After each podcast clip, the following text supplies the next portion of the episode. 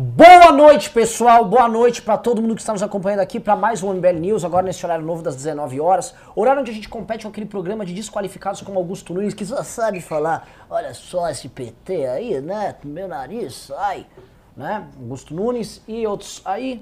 Enfim, uh, estamos aqui de volta e vamos falar sobre Jair Messias Bolsonaro, vamos falar sobre manifestacinha que rolou, vamos falar sobre a postura presidencial do nosso grande líder, vamos falar sobre Janaína Pascoal, vamos falar sobre Circuit Breaker, vamos falar número de leitos que nós precisamos ter para começar a enfrentar o coronavírus e vamos falar também das atitudes Coronavirus! Tá, antes eu quero começar dizendo o seguinte, tá? Janaína Pascoal falou que Bolsonaro não tem condição alguma de permanecer como presidente da República, mas Helena Pascoal deu a entender que ele precisa renunciar, o processo de impeachment é muito longo e demorado. Helena Pascoal também disse que ele cometeu crime de responsabilidade ao incitar aquela manifestação maluca.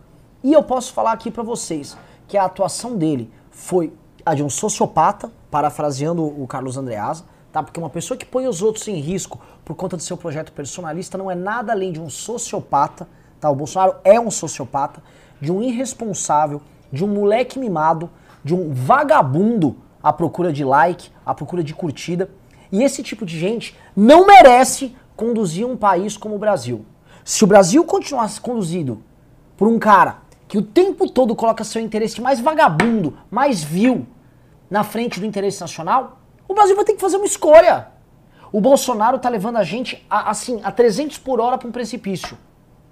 E não foi por falta de aviso. Um deputado vagabundo, que vivia mamando a vida inteira, nunca entregou porra nenhuma de resultado, vivia dormindo nas plenárias, era um sindicalista do exército, chega ao poder sem um projeto, traz pessoas rancorosas ao seu redor, não acredita no próprio projeto de reformas, sabota as reformas, só cuida de ouvir. Os filhos claramente retardados, também ególatras, também com projeto próprio, Houve aquele imbecil, aquele lixo humano chamado Olavo de Carvalho, aquela escória que merecia tomar porrada pelo que falou pra Janaína Pascoal agora. Vocês viram, né, o que ele falou? Esse, isso não se fala. Isso não se faz com uma mulher como a Janaína Pascoal. Isso não faz com mulher nenhuma. Né? Um vagabundo desses falando dessa maneira.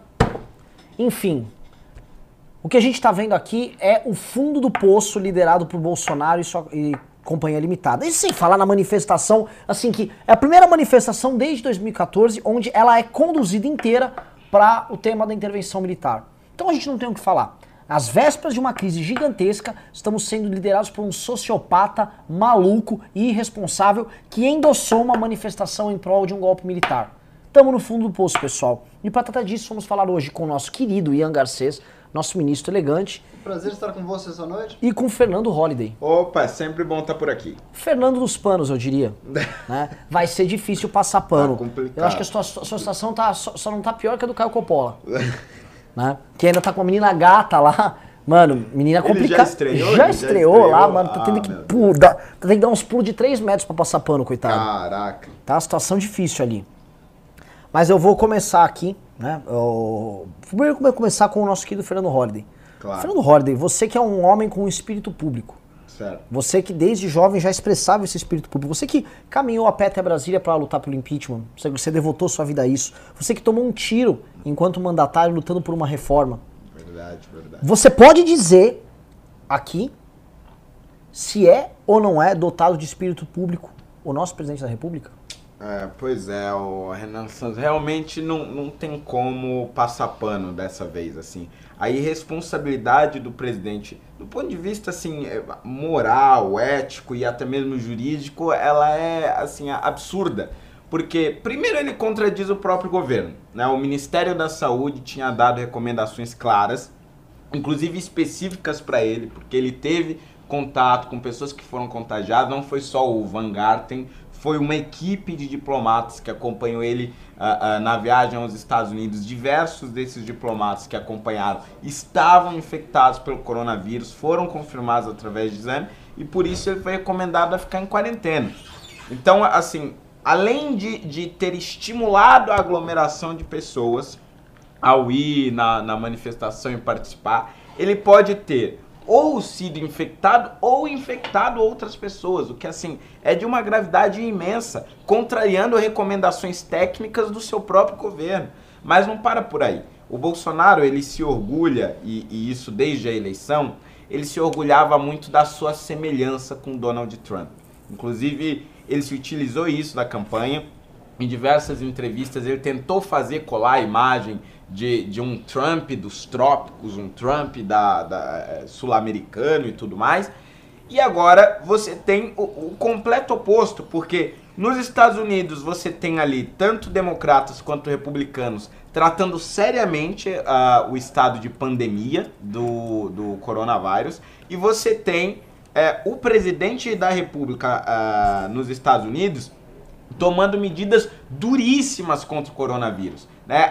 Voos da Europa foram proibidos de chegar nos Estados Unidos na semana passada. Agora a circulação de grandes pessoas foram proibidas pelo governo. Ele estava dando agora o Trump uma outra coletiva anunciando mais medidas duras contra isso, evitando aglomerações em massa. Inclusive é, é, é, já começa a se discutir a dificuldade do Partido Democrata em fazer campanha, já que não vai poder ter aquele troca de abraços, aperto de mão, beijinho na criança e a coisa toda. Ou seja, o Trump está levando a sério é, esse negócio da pandemia. Toda a equipe do governo americano está levando a sério. E aqui você tem uma ala negacionista assim absurda, que tem uma influência gigantesca dentro do governo, dizendo que o coronavírus ou que ele não existe, ou que ele é completamente inofensivo, que é um completo absurdo.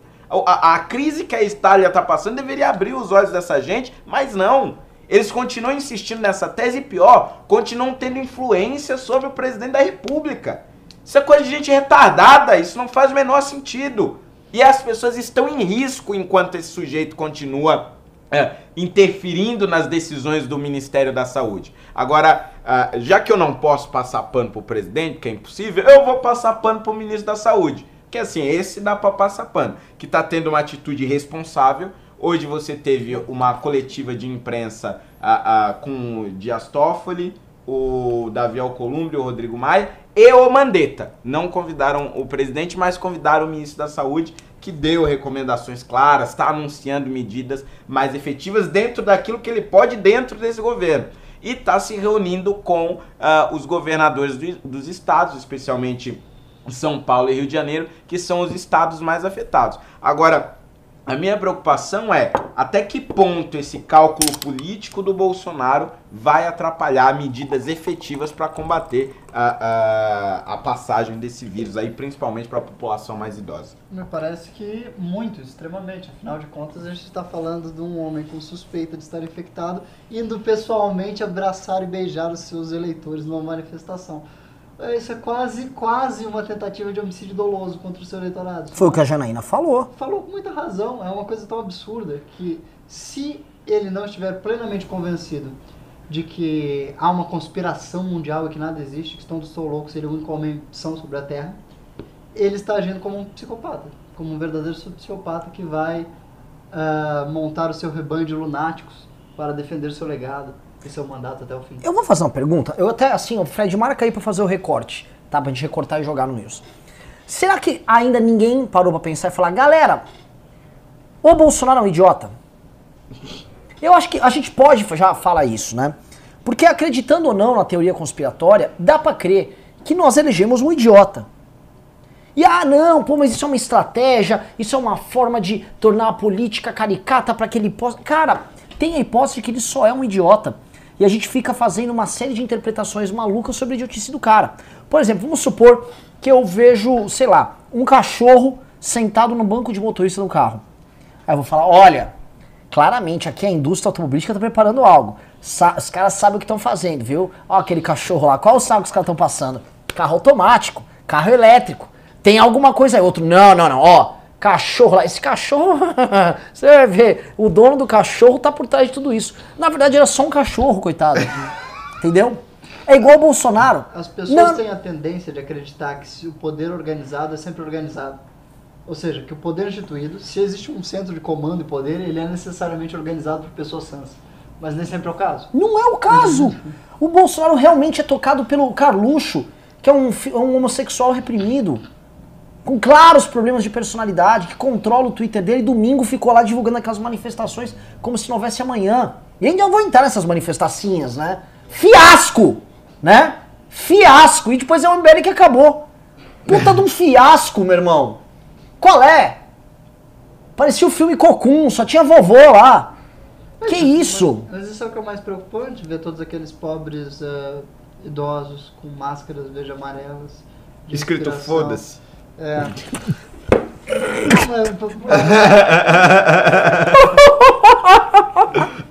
Tipo, você tenta até tentar achar que eles são fofinhos, né? Mas são os, são os idosos agressivos, velho. Tá, mas por mais talvez engraçado que seja, também é muito trágico, é muito lamentável. Você tem pessoas é, pessoas carentes e pessoas em dificuldade, pessoas já numa idade muito avançada que têm que enfrentar as auguras da velhice, sendo manipuladas para participar de um evento que coloca sua saúde em risco. Isso é trágico, não é? É É que eu acho que, na verdade, aqueles velhinhos que foram na manifestação, eles são réplicas do que é o Bolsonaro. O Bo- nem, nem o bolsonarismo, mas o, o Bolsonaro em pessoa.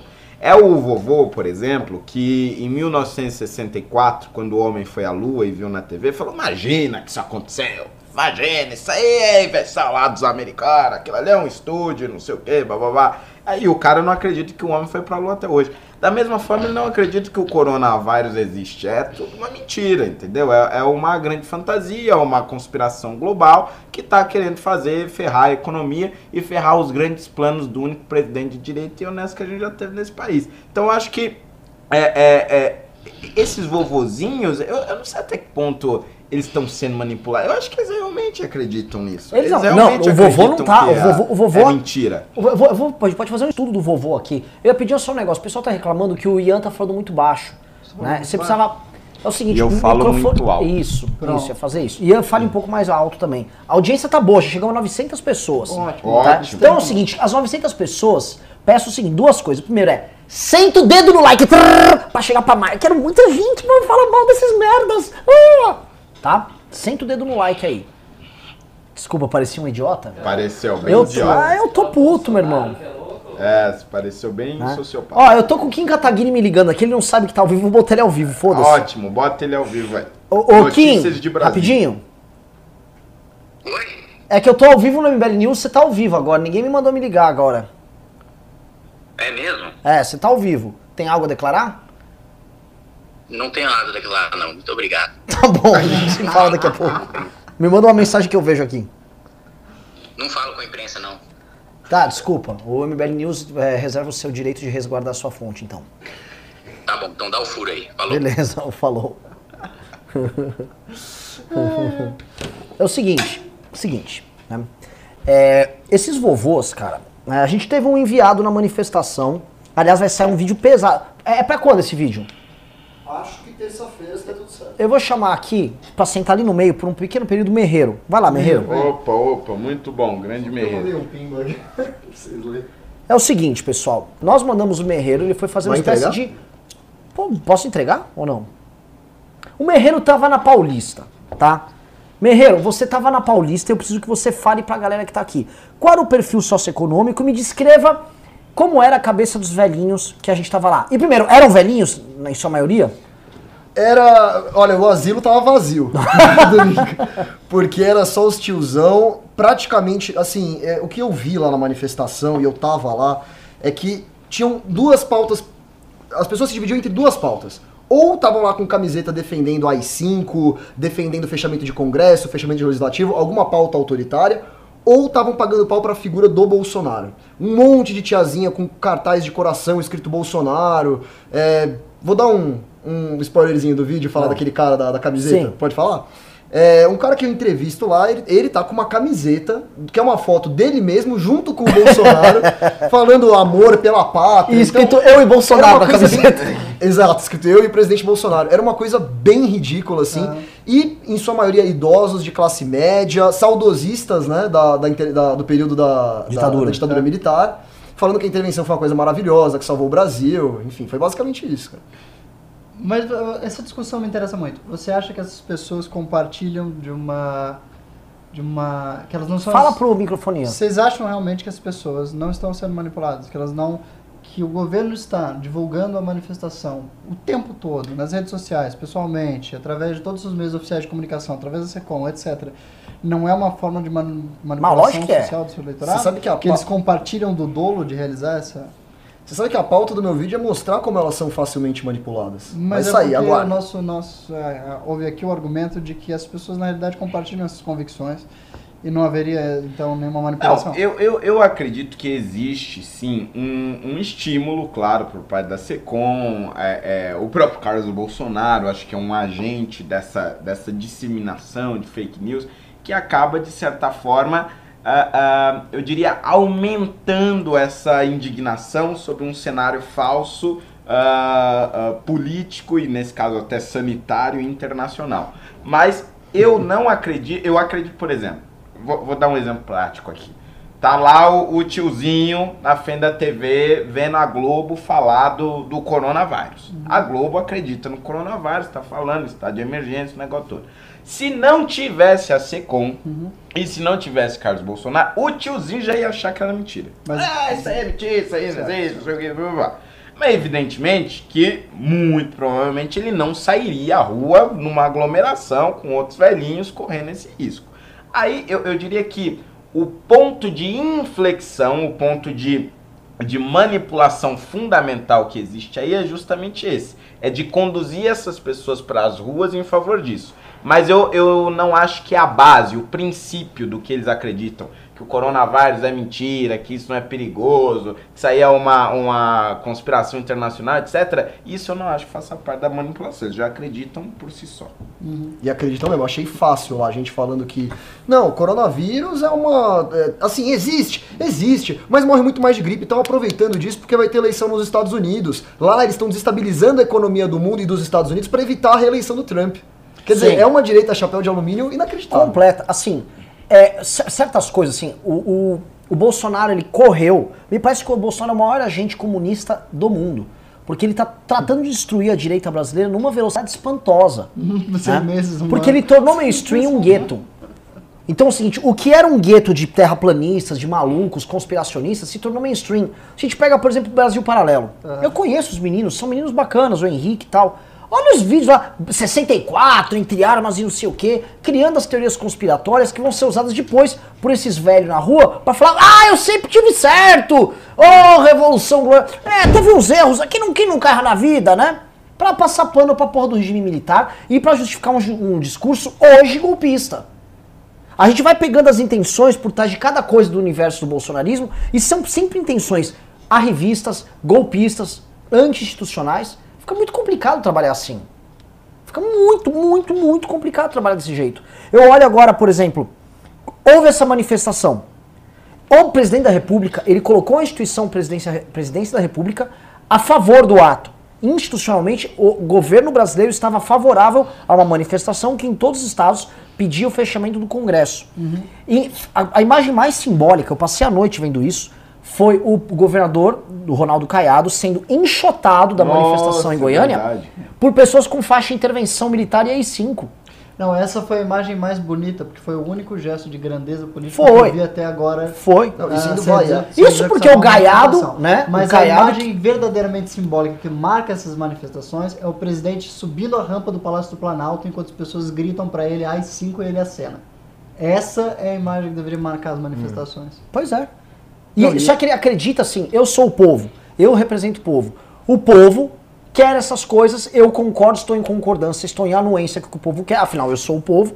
E aí ele passa a viver essa ficção. O problema é que aquelas pessoas estão muito longe de ser o povo. Cadê o jovem?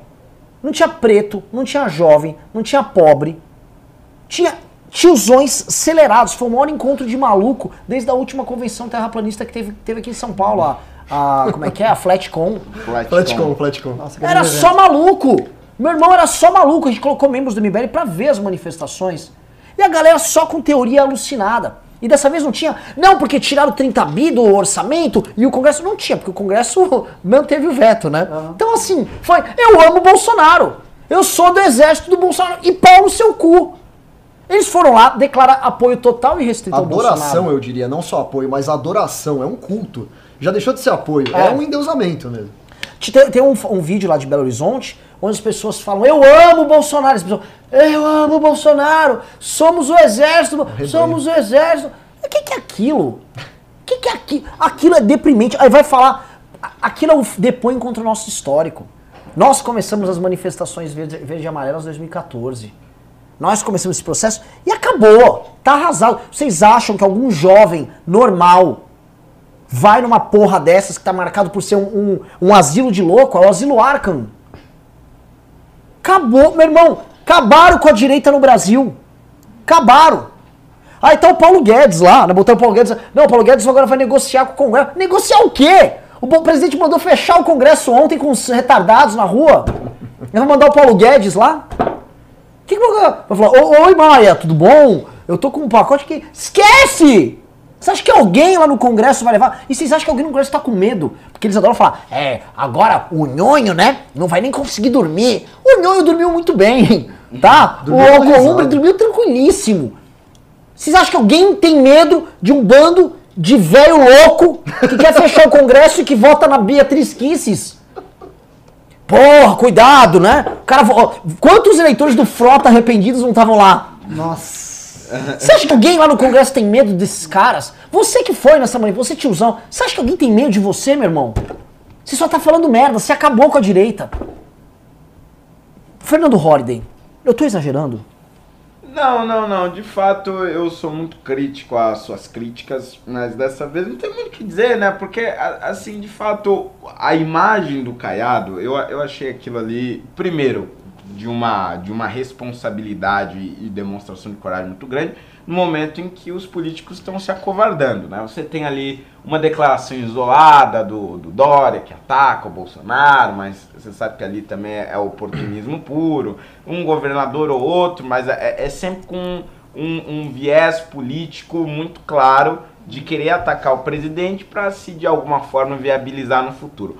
O Caiado não é isso, né? Porque o, o Caiado ele continua sendo um dos governadores que apoia firmemente o governo do, do Bolsonaro, é, faz grandes elogios ao Bolsonaro e tudo mais, foi eleito é, junto com, com o Bolsonaro, com as mesmas pautas, e depois o governo continua apoiando. Ah, e até a manifestação não tinha tido nenhum enfrentamento do Caiado em relação ao Bolsonaro.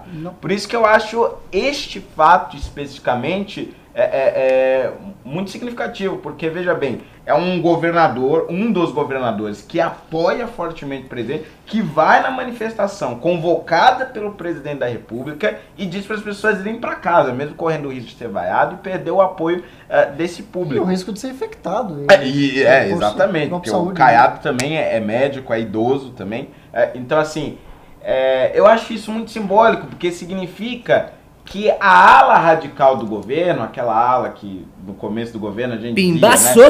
Ô, louco. A, a gente dizia, não, tem aqui os militares, tem o Moro, tem o Guedes, são as pessoas mais sensatas do governo, e tem a, a parte mais ligada ao Olavo, os radicais, etc. É, significa que essa parte sensata, se é que ela ainda existe, com, com alguma força... Será que ela ainda foi sensata em algum momento? Não, não. Pergunto ela você. foi. Não, não. foi. Eu posso falar, Ainda tá? é, ainda Fernando, é. sensata. Fernando, Fernando. Não, ela é Nanã, sensata, pode concordar. Pode você ta- quer taca a pedra no seu amigo. Você quer chutar o balde. Pode tacar Quer pedra em mim, pode tacar, eu aceito a pedra. Eu aceito a pedra, defenda, eles. Eu posso falar o que eu posso falar o que o Brasil não pode falar. São todos malucos. Não é, imagina. Não é Você vai, você acha que o Mandetta Não, é maluco? matemática Tenha não é santa paciência. Hã? Não é matematicamente possível ter um governo com É, não é. Tereza Cristina não é maluco, Tarcísio não é maluco. não, esses não são malucos. Pelo amor de Deus. Esses não são o Moro malucos. não é maluco. O Moro não é maluco também, não. Sério, pelo amor de Deus. Mas o Segura lá, é. segura lá. Tipo aqueles burocratas desconhecidos, 90% do setor público. Só louco. Mas Só- só sabe uma coisa que me chamou a atenção, que eu refleti quando eu tava lá? É, é é mais ou menos a linha que você colocou, Renan, que é a normalização do absurdo. Cara, né? isso tá Você acontecendo. pega antigamente, é, você- 2014, o Bolsonaro indo lá sozinho agradecer pelo regime, pela revolução de 64, era só ele, porque ele era um louco que tava lá. Hoje você tem uma galera que vai na Paulista fazer isso abertamente, que não tem vergonha de mostrar isso. Antigamente não, antigamente era uma coisa mais velada, não se falava tanto. Hoje o tiozão vai lá, bota as cinco no peito, bota uma. Eu, eu, eu vi uma capa do Brasil Império e vai, é isso aí, tem que acabar com essa corda. Virou uma coisa normal. O Olavo de Carvalho fala que ah, a Terra plana, não sei se é bem assim, não tenho tantas provas. O cara ele consegue abraçar esses doentes mentais. É isso que eles estão fazendo. Eles estão abraçando os doentes mentais, os caras que nunca se encaixaram direito, sempre tiveram vergonha de, de expor o que eles achavam e tá normalizando o absurdo. É isso E que eu, eles acho estão que, fazendo. e eu acho que você vê a contradição muito clara da influência desses malucos e da ala sensata quando você vê, assim, por exemplo. Primeiro, você vê uma influência da ala maluca. O Bolsonaro vai lá e convoca todo mundo para manifestação. Não, né? Contra o Congresso, em favor do Brasil, não sei o quê. Ala maluca, um ponto.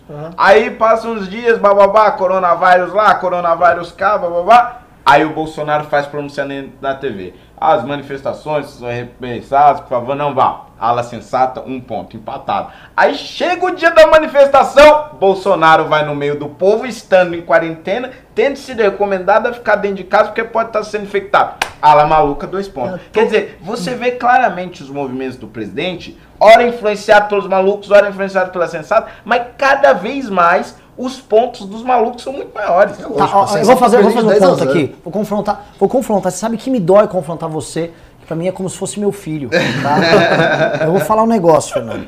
A ala sensata. A ala sens, A ala sensata. quer dizer, a ala sensata. é- Era. Vou falar que a última manifestação de sensatez ali foi quando o Paulo Guedes e o general Ramos foram até o Congresso fazer um acordo no negócio do orçamento, lá pra janeiro. Aí, eis que vazam, entre aspas, né, um áudio do general Heleno falando: foda-se, né? Vamos acabar com essa chantagem. E aí, em vez deles manterem uma linha reformista, manter, tentarem uma linha reformista, eles vão pro foda-se. Tipo, vou declarar guerra ao Congresso. né? Me parece uma tudo muito madura. Ah, por isso que o foda-se foi lema da manifestação. É, porque era a frase do Agora, Heleno que começou Porque ele fala, "Foda-se". esculhambação. Ah, ah, eu não sabia disso. Foi Vocês isso. não lembram dos fatos? Não, O eu lembro, tentou- mas eu não fiz a... É, a- o foda-se era o a- Heleno que falou, né? Ah. Um, mini- um general graduado agindo como um meninote. Engraçado, É um esse é- era o general que, em teoria, todo mundo dizia que era o cara que queria trazer estabilidade ao É. governo. Que daria como um grande conselheiro Então- de sabedoria do presidente. E é o cara que tá causando mais caos, tá, gente? De modo mais infantil, Ai. pondo a vida de mais gente em risco. É verdade. Aí o Bolsonaro vai e rasga ali tudo que foi compromissado entre o general Ramos e o Paulo Guedes com o Congresso, destrói as reformas e vai para aquela guerra que ele perdeu. Sim. Que ele foi obrigado, se o Congresso passou o veto, vai vir o PLN, eles vão ter as emendas lá no Congresso. Ainda tomaram aquele BPC na bunda de 20 bi só pra brincar, só pra dar uma esculachadinha aí, ó, cala sua boca aí, se a gente quiser fazer pauta bomba, faz. E aí o governo fala, ah, mas vocês vão ver, povo na rua, porque nós somos o povo, eu vou acabar com vocês. Eles achavam, realmente, que alguém estava com medo dessa manifestação.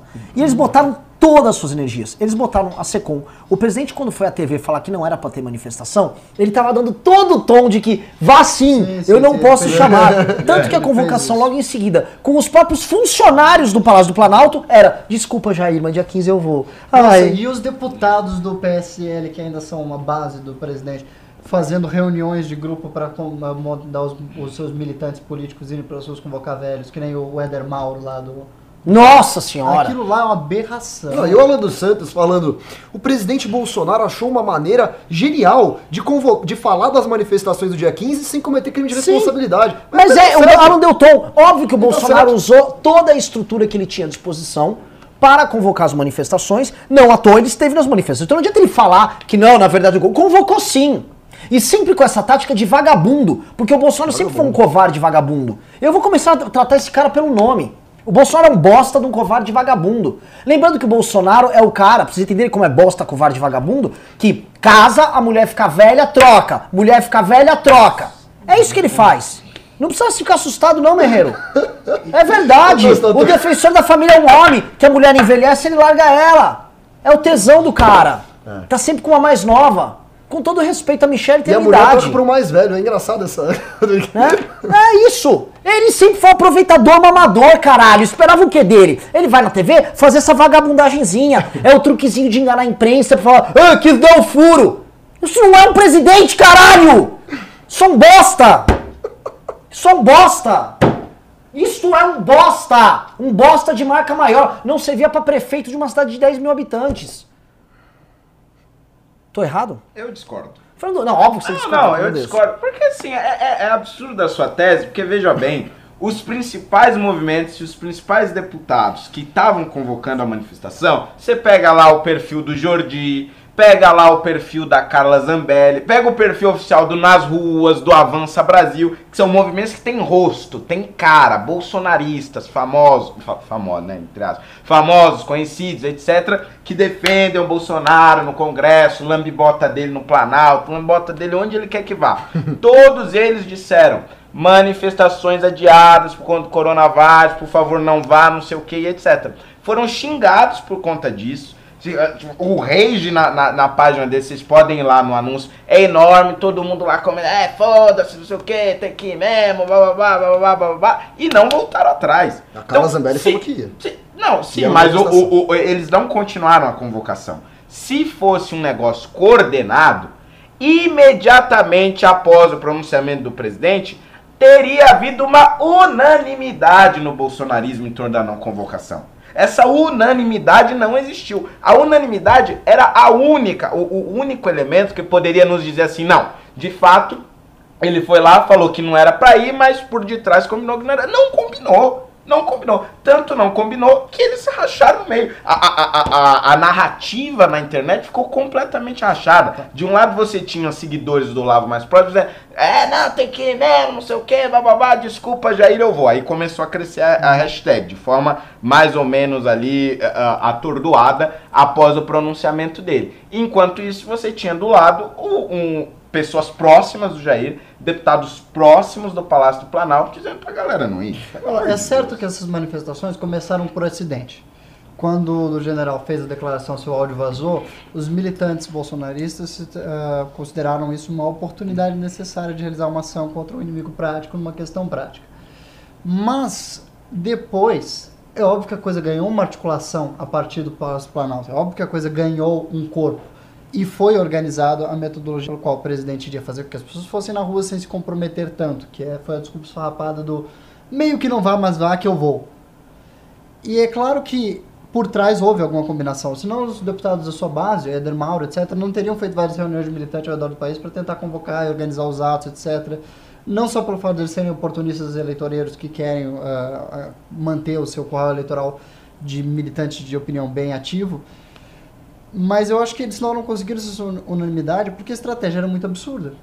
Porque mesmo tendo em vista uma, digamos assim, um diálogo nesse sentido, os grupos não queriam se comprometer com os prejuízos políticos de longo prazo, que é quando as pessoas se tocarem da enorme cagada que fizeram, colocar a culpa de volta neles. Então eu acho que houve articulação, só que ela fracassou, porque a ideia era muito escrota e absurda. Eu vou, eu vou é, andar um pouco aqui na pauta, né? É, deixar vocês apresentar. Para vocês então... entenderem aqui, tá? Mais desdobramentos. Para pauta 2. Bolsonaro não participa de videoconferência com o presidente sul-americano sobre coronavírus. Ele poderia não, não comparecer fisicamente em algum evento, justificando de forma hipócrita que, ah, eu tô de quarentena, né? Sendo que ele falou pro Datena que, ah, se o povo quer, eu vou estar junto, não aguento mais ficar isolado. Assim, quem deveria liderar pelo exemplo né? Ele ser o primeiro a, fa a fazer o isolamento para as pessoas também fazerem, que essa é a única forma de evitar o morticínio do coronavírus, ele não o fez. Mas o que o Jair Bolsonaro fez foi muito, muito claro. Ele está evitando participar da tomada de decisões. Ele não foi na reunião entre os chefes de poder. Houve uma reunião que estava o Columbre, estava o Maia, estava o Toffoli e estava o Mandetta. O Bolsonaro não foi como chefe de Estado na reunião. Houve, ele, em vez dele participar das conversas com o Rodrigo Maia, ele que tá meio ruborizado porque o Maia foi xingado pela turma dele, ele tirou foto junto, ele botou o Guedes para ir negociar. Ou seja, ele fica delegando. E agora houve essa videoconferência com chefes de Estado de toda a América Latina para combinarem uma ação conjunta e adivinha? Ele não foi. Ele não foi, cara. Querem comentar? Ou, ou, tem, ou eu posso passar para a próxima? Isso aqui assim é tão auto-evidente. Você acha que isso é o quê? Uma estratégia de não assumir responsabilidade por não tomar decisões? Porque não adianta. Você, quando você é presidente da República, você assume toda a responsabilidade. O problema, eu posso falar minha, minha opinião? Ah. Eles estavam colocando toda a energia nessa manifestação. Todo o plano deles passava por essa manifestação dar certo e eles emparidarem o Congresso na cabeça deles para conseguir andar com as pautas que eles queriam. E para mostrar que ah, nós temos muito apoio popular e tal, para tentar passar o ano baseado nisso. É, o coronavírus atropelou esses sonhos ilusórios deles.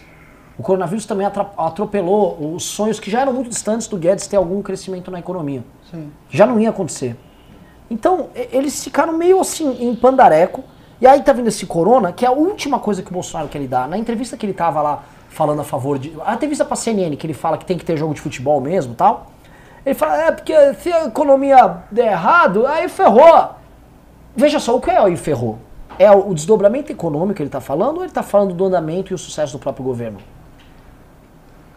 Hã? As duas coisas. Eu acho que, na verdade, é, é- o um nem importa tanto. O que importa pro Bolsonaro é o desdobramento do próprio governo. Eu creio que o Bolsonaro, como os políticos da geração dele, acreditam que a economia é o fator fundamental da popularidade de um governo. Ele acredita que se a economia for mal, tudo vai ser mal, e se for bem, tudo será bem. Tem que falar alto, Ian. É, é que ele fala baixo e É ele fala virado pra pra lá, né? Putz, Tá bom. hein? Bolsonaro é de uma geração de políticos que acreditam que a economia é o fator mais determinante de todos em, sua, em seu governo. Se a economia for mal, ele acredita que seu governo nem acabará. Se a economia for bem, ele acredita que poderá se eleger eternamente. Eu, eu vou além. Eu acho que, na verdade, o Bolsonaro ele tá evitando participar desse negócio aí da videoconferência, enviou o Guedes na outra reunião, porque, no fundo, no fundo, ele conhece a sua própria incapacidade. Ele sabe que ele é um sujeito ignorante, que em condições normais não teria chegado onde chegou, que se tivesse tido participado dos debates eh, no primeiro turno e no segundo turno ele teria sido destroçado.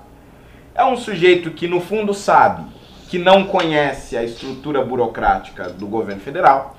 Ele não sabe como administrar uma crise que ao mesmo tempo é econômica e sanitária. E não tem a menor ideia de como conduzir isso. Então, reconhecendo internamente a sua própria incapacidade, ele, ele tenta a todo custo evitar demonstrar essa sua incapacidade para outros líderes, principalmente líderes internacionais. Então ele não. Ele, eu, eu acho que é um próprio reconhecimento de, de si mesmo, de quem ele é. É um de exercício de humildade. É por isso que. Não, não, nem exercício de humildade. É medo. Eu acho que ele tem medo mesmo. Ele tem medo de eu vou tomar a rédea da situação Aham. e sabendo que é incapaz da merda. Entendi. E aí não- ele fala: não, não, veja bem, eu vou deixar aqui com o posto Ipiranga, eu vou deixar aqui com o Ernesto Araújo. Eu acho que é um reconhecimento da sua própria incapacidade e medo de, sabendo dessa incapacidade, tomar alguma decisão que pode dar uma merda gigantesca. Faz Maravilhoso. todo sentido, na realidade, porque Faz. ele sempre agiu dessa forma. O que a gente está sabendo, por exemplo, no ano passado, ele estava extremamente desconfortável quando ele foi discursar lá em Davos. Sim, sim, Ah, verdade. Ele fez um discurso muito menor do que a média, fez um discurso curto, é, lido, desconfortável, queria ir embora o quanto antes, nem jantou direito lá, correu para um supermercado para comer no supermercado, para também, obviamente, fazer o populismo básico dele lá. Mas boa parte do que a gente chama de populismo dele, ele faz também com intenções populistas, é, vem do fato de que ele não consegue se adequar num ambiente onde ele é limitado. Ele não consegue, por exemplo, participar de uma reunião para tratar de uma articulação, porque aquilo, um, chateia ele, e dois, porque ele não tem a capacidade de conduzir um, um organismo complexo, que é um país, ou qualquer, um parlamento, ou qualquer organização política. Ele é um cara muito simples. Sim, e ele Mas conseguiu... não é um simples com elogio, tá? Ah, eu sou uma pessoa simples, sabe? Eu sou humilde. Ele, ele é sim, ele é simplório. Mas ele conseguiu vender toda essa simplicidade dele como argumentos favoráveis eleitoralmente. Você se recorda? Ele, ele era tido como presidente que seria capaz de ter a humildade de delegar as funções a bons ministros. Que Exato. seriam estes pessoas muito competentes. Exato. Ele conseguiu transformar todas as deficiências dele em valores de voto. Então, e eu acho que isso eleitoralmente foi bom, foi inteligente e tal, funcionou, pegou com o povo pobre.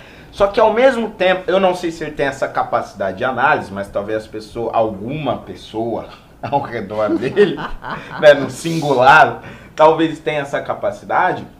É, uma coisa é você ser um simplório na eleição, né, para um público, para um eleitorado que é majoritariamente simplório. Sim.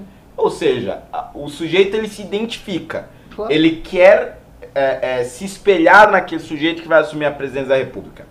Outra coisa é eu, um sujeito simplório, diante de uma pandemia global e diante de uma possibilidade de crise com desastres inimagináveis. O eleitorado simplório não vai querer se ver na situação de poder e de liderança. É claro que não. Ele vai querer ver alguém capacitado. Sim. Então, aquilo que era uma qualidade na eleição, agora perante o mesmo eleitorado pode se tornar ah, um risco, inclusive ah, um elemento de impopularidade. Que negro então, eu maravilhoso. acho que o Bolsonaro não é capaz de enxergar isso, mas alguém, no singular, repito, alguém Alguma pessoa ali é capaz de enxergar isso e talvez até esteja aconselhando ele, ó, não, não, não apareça como o líder dessas medidas. Porque agora não é hora de ser simplório, agora é a hora de alguém técnico, capacitado, blá blá blá blá. blá. É, eu acho que o corona pegou eles realmente de surpresa. Sim. É. E eles, acho que a parte que mais me preocupa é como a ala majoritária é terraplanista, essa ala à vista e tal, eles fizeram e se impuseram perante os demais, falando: não, não, isso aqui é uma conspiração chinesa. Gente do céu, isso aqui é uma ação contra a eleição do Trump, inclusive com o avanço da agenda conservadora e tal. E foram Isso segurando a onda. político. Até porque, sabe qual é a aposta deles? Pensa o seguinte: você tinha um PIB que não estava andando. É. E se viesse o corona, o PIB não ia andar menos, mesmo. O Bolsonaro teve uma briga com o Guedes em janeiro, pesada, tratando de PIB. Eles falaram, cara, pode ser que esse negócio do corona seja só uma histeria. Se a gente deixar essa histeria chegar aqui, ferrou pra nós. Exatamente. Então eles tiveram que fazer uma aposta. Tiveram não, eles fizeram a aposta, que é desonesta, em falar em minimizar os danos do coronavírus o quanto desse pra ver se isso não influenciaria nessa questão do PIB. Agora que se tornou inevitável, eles não têm o que fazer. Agora eles estão tendo que encarar o problema. O lance é o seguinte: tudo leva a crer que o corona vai ser terrível no Brasil. A gente vai chegar no corona ainda aqui no programa. É, é dramático. Tá? Saiu um relatório do BTG Pactual, o banco, Ah, sim. bem complicado. E tudo leva a crer que nós estamos sob as mais frágeis mãos para conter esse problema. Sim. A gente está com um líder fraquíssimo. Eu só vou ah, falar uma coisa que rolou agora. Imagina que você vai ser obrigado agora a ter uma atuação tão próxima do Ministério da Saúde com os governadores e com os prefeitos, com o Congresso. Então você imagina que o Bolsonaro tinha que estar agora chamando os governadores para conversar, Exato. abrindo reuniões, abrindo orçamento, vindo com planos. Nada disso. Fiquei sabendo agora que o Bolsonaro ficou puto do Mandetta tendo falar com o Dória, porque o Dória é tucano. É é grotesco isso, né? É tá- grotesco. Isso é homicida da parte dele. Ele fazer isso, ele mostra que ele é um, ele é um sociopata. Bolsonaro é um sociopata, é um doente. Repito, aí pode recortar, pode mínimo que tá assistindo. O Renan tá falando. Renan falando do MBL. Bolsonaro, ao dar bronca no Mandetta, por falar com o Dória, age como um sociopata. Isso é assustador, Eu meu irmão. deveria ter enviado para alguma espécie de PEC, ou decreto emergencial de contenção. Eu deveria ter tomado alguma medida drástica. Eu deveria ter feito, talvez, como o primeiro-ministro inglês, convocar as empresas industriais brasileiras a produzir material hospitalar, Sim. eh, fazendo um acordo sem licitação para que o governo comprasse equipamentos. Exato. Co- Existem diversas alternativas. Eu acho que o MBL mesmo vai lançar um manifesto com propostas para a Sim. contenção do coronavírus essa semana. E nós somos um grupo de jovens. É obviamente que é o executivo que deveria estar fazendo isso. Não, e estimular a- é, ao máximo, né? Evitar e, e tomar precauções para evitar aglomerações, né? Não, não só agora falando da manifestação do 15 de março, mas falando também da- das universidades, dos aeroportos, das fronteiras que estão assim normalzonas, parece que não tem nada acontecendo e tal. Nenhuma medida foi tomada nesse quesito. Eu tô, eu tô muito em choque, assim, eu tô muito em choque. Então, vocês já tentaram imaginar como é que vai ser na hora de conversar com o pessoal do Maranhão, Flávio Dino, quando... E quando for chegar na Bahia pra falar com o Rui Costa? Nossa. É, não, não, não, o governo. Pior que eu tô não pode- esquecendo, né? Esse governo não é muito cismado com a esquerda. E quando chegar no Rio de Janeiro, na Baixada Fluminense, que é um caos, Ah. o SUS é um caos por lá. Não, inclusive o Witzel acabou de decretar estado de emergência, o, o decreto ia sair agora há pouco, mandando fechar shoppings, bares somente com um terço da capacidade, priorização na entrega de alimentos, assim, mandou fechar tudo, área privada e pública. E o Bolsonaro vai apoiar? Que é o Witzel. Ele quer me matar! Witzel é meu inimigo. É um homem que coloca sua- suas brigas políticas mais mesquinhas na frente de qualquer atitude. A gente fica fazendo crítica assim, não dá pra criticar como todo. Ah, não, o político tá errando. Meu irmão, o Bolsonaro é um homem medíocre. Se começar a morrer parente das pessoas por causa dessa merda e vai, vão jogar no colo dele. Por isso que eu tô falando aqui numa boa, ele escolheu o caminho dele. Ao endossar aquela, aquela loucura ontem, ele escolheu o caminho dele. Ele vai pagar um preço caríssimo pela merda que ele fez ontem. Ele vai pagar um preço caríssimo, porque desde janeiro, autoridades do mundo inteiro estavam começando a se preparar para enfrentar o corona, e ele fica, ficou no terraplanismo, no negacionismo até agora, uma semana atrás. E eu tô preocupado. Eu dou um exemplo aqui. Posso muito bem ter pego o corona esses dias. Se eu encontrar meus pais, Pô, que isso. posso. Você também, Fernando. Qualquer um pode ter pego. Meu Deus. Sim, sim, é evidente. É. Se eu encontrar meus pais, meus pais têm mais de 60 anos, eles já estão num grupo de risco aí. Com pelo menos 10% de chance de morrer. Agora, meus pais moram perto dos meus avós, que tem mais de 80 anos, Sim, 80 para isso é 90. disso muito Esses grave. aí tem de 30 a 40% de chance de ir a óbito. Sacou? Eu não posso ver meus pais. Meus pais não podem ver meus avós. Sim. Então, sim, tem que ficar cada um quietinho no seu canto, sacou? E não vai ter presidente fazendo piada com essa porra. Porque se pegar meu, meu- minha avó, eu não vou ficar feliz, caralho. Evidente. E, só que vai pegar a avó de um monte de gente. E minha avó tem uma condição relativamente boa de vida, vai conseguir lá ficar na casa dela. E a mãe do jovem na periferia, que só tem o SUS, que mal tem leito pra atender um cara que caiu de moto. Vocês acham que não vai dar revolta social, não vai dar convulsão quando o corona começar a pegar a população mais pobre, que não tá participando desse debate, que não chama mito de mito, só queria estar ganhando um salário melhor. Quem que vai rolar? Ninguém tá pensando nisso. A China era uma ditadura, então não tem é, convulsão social. Itália é um país estável.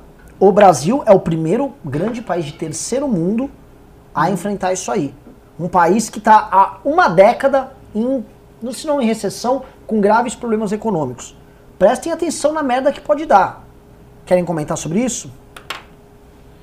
É, eu, eu acho que assim, o Bolsonaro provavelmente ele não, ele não tomou consciência de onde isso tudo pode chegar. É, e mais do que isso, o Ministério da Saúde, não sei se por conta da, da- dessa teimosia do presidente, não está tomando medidas de precauções nos leitos hospitalares. Porque até agora a gente não viu notícias do tipo assim, é, é, Ministério da Saúde abre pregão para compra de respiradores, o tal do SMO lá, ou abre pregão para compra de novas marcas, aumento das UTIs, ou, ou qualquer tipo de auxílio emergencial aos hospitais, principalmente aos hospitais gerais, para começar a atender essas pessoas. Em Portugal, a gente eh, eh, começou a ver ah, ah, cabanas sendo montadas para atender as pessoas nas ruas, né? leitos sendo improvisados e tudo mais, para até mesmo preparar a chegada dessas pessoas. E no Brasil a gente não está vendo isso, não está vendo uma movimentação na área da saúde para se preparar para receber essas pessoas mais pobres. Porque em alguns estados, principalmente é, no Rio de Janeiro, né, desses que já tem um nível de contaminação mais alto ah, do Covid-19, você já não tem vagas em UTI em situações normalizadas. Então o sujeito, ba- sei lá, levou uma bala perdida lá na favela do Rio de Janeiro, ou sofreu um acidente de carro na autoestrada, etc. Ele chega no hospital, o médico já tem que tratar ele em situações assim deploráveis, porque não tem a UTI, não tem um respirador, não tem isso, não tem aquilo, não tem ah, ah, como fazer ah, exames adequados, etc. Ou seja, em situação normal a coisa já está grave. E o Ministério da Saúde não tomando medidas de precaução, ou o governo não dando um estado de alerta para que isso seja possível, a coisa vai ficar muito pior. É calamitoso. Eu tava pesquisando. Minha, minha querida namorada trabalha no Sistema Público de Saúde do Distrito Federal. O Hospital de Base, que é um dos principais hospitais do Distrito Federal, tem somente dois ventiladores. Dois. O hospital inteiro. Um hospital de 10 andares. Só dois? Dois.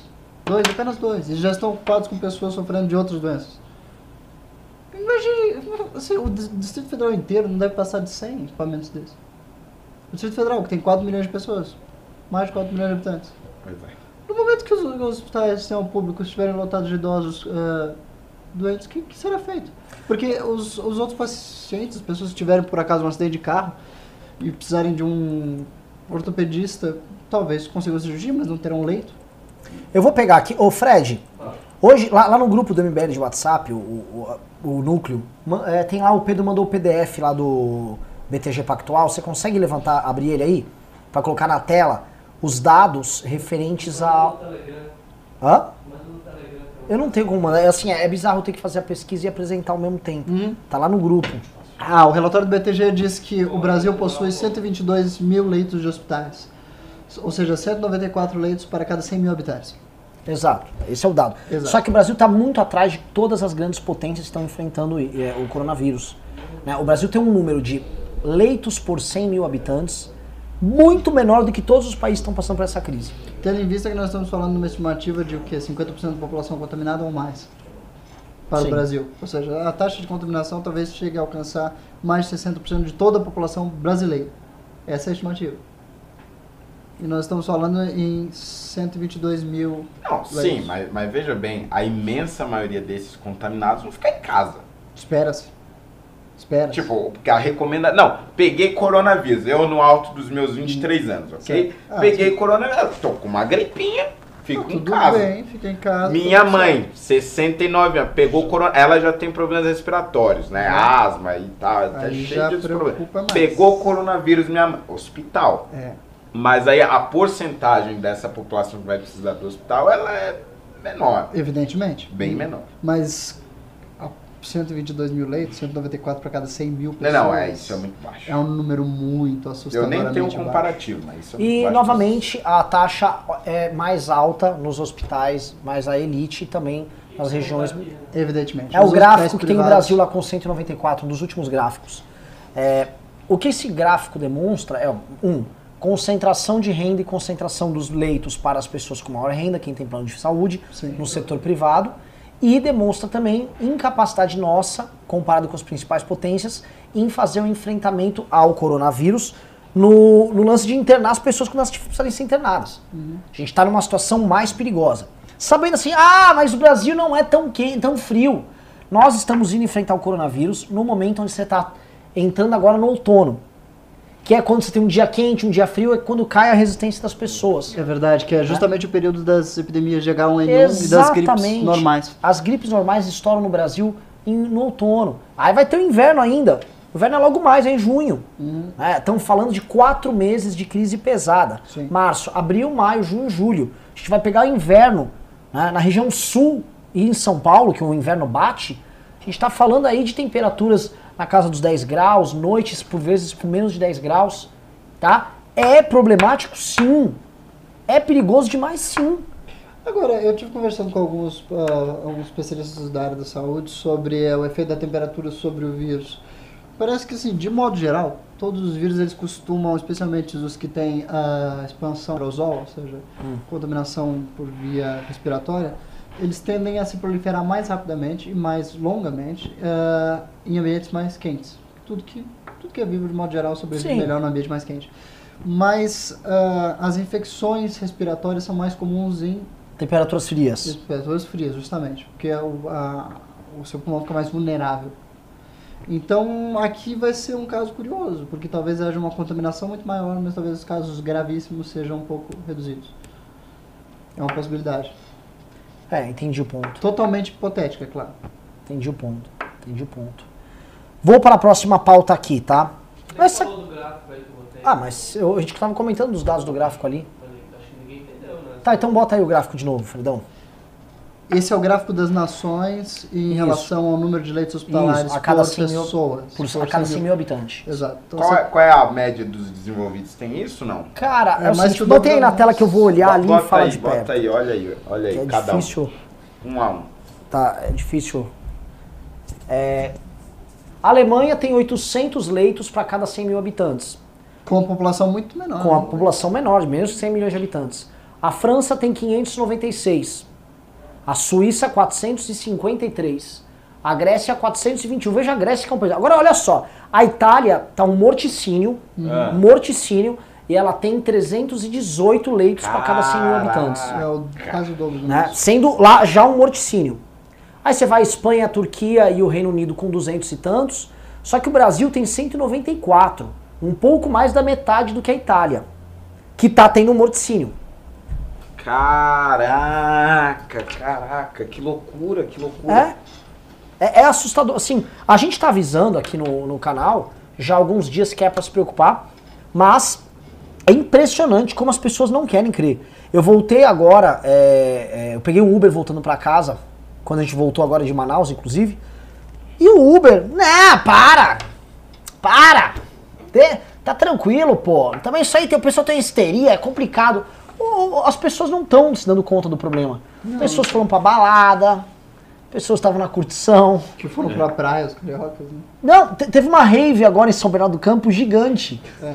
É verdade. Uma rave gigantesca. Meu, eu não sei o que tava rolando. Tinha um monte de velhinho na Paulista domingo também. É, nossa senhora. Não, eu acho que aquilo ali era maratona. Nossa, acho que era uma maratona. Acho que era um, mano, um festival de Tai Chi Chuan, É. o pessoal se alongando lá tal. É assustador. É assustador.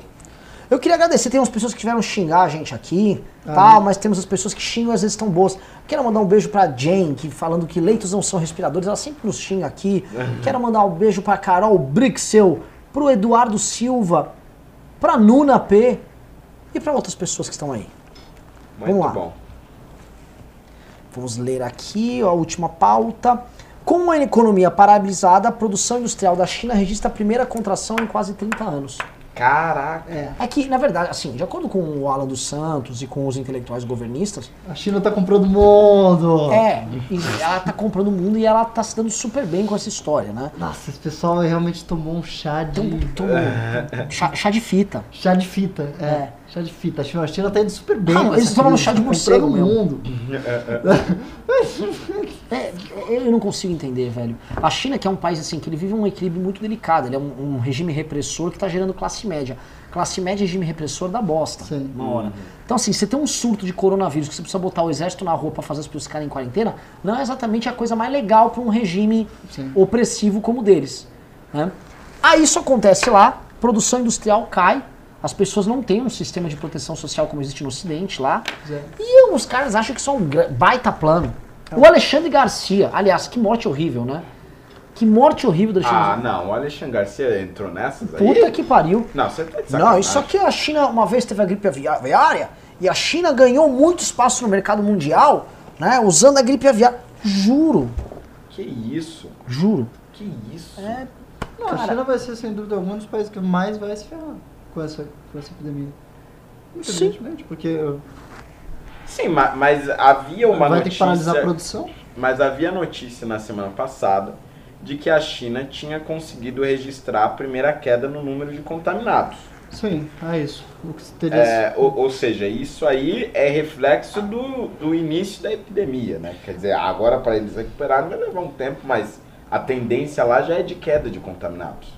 É, é, sim, sim. Eu, pelo menos é o que os dados deles dizem, né? Porque é sempre complicado de... é igual a Rússia, que tá tendo, não tem nenhum problema na Rússia. A Rússia não tem É, não, zero. isso não tem nada, É. zero caso. Você não quer frio pra um caralho, É, é. você deveria tomar. Assim, a Rússia tinha tudo soviéticos, merda, mas assim, de acordo com a Nada. Rússia, não tem nada, eles estão usando aquele padrão que também não tinha gulag na época deles. É, não. Eles também não tinham matado ninguém, tá tudo tranquilo A na Rússia Rússia. vai reavaliar esses fatos históricos retroativamente daqui a um mês e ia validar. pois ou não? assim- o comitê de análise do Právida ainda não se reuniu. É, daqui 10 anos ele fala, pessoal, na verdade morreram 50 mil pessoas, mas nós não vimos. né?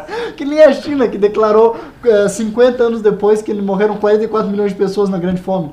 Demoraram 50 anos para revalidar a morte de 40 milhões de pessoas. Meu Me, Deus. pa- me pa- me parece uma- um governo de muita boa fé. É, é, eu, eu acho assim, são dados muito confiáveis. É. Então a Rússia tá tudo tranquilo na Rússia. Todos os vizinhos dela estão com corona.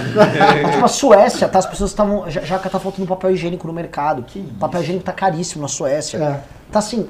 Tá, é, tá- Para países muitos, sabe aqueles países que todo mundo usa de exemplo? Né? Ai, não, porque a Dinamarca. Tá tudo macaca. Meu Os caras não estão sem vida, mas a Rússia tá tudo bem.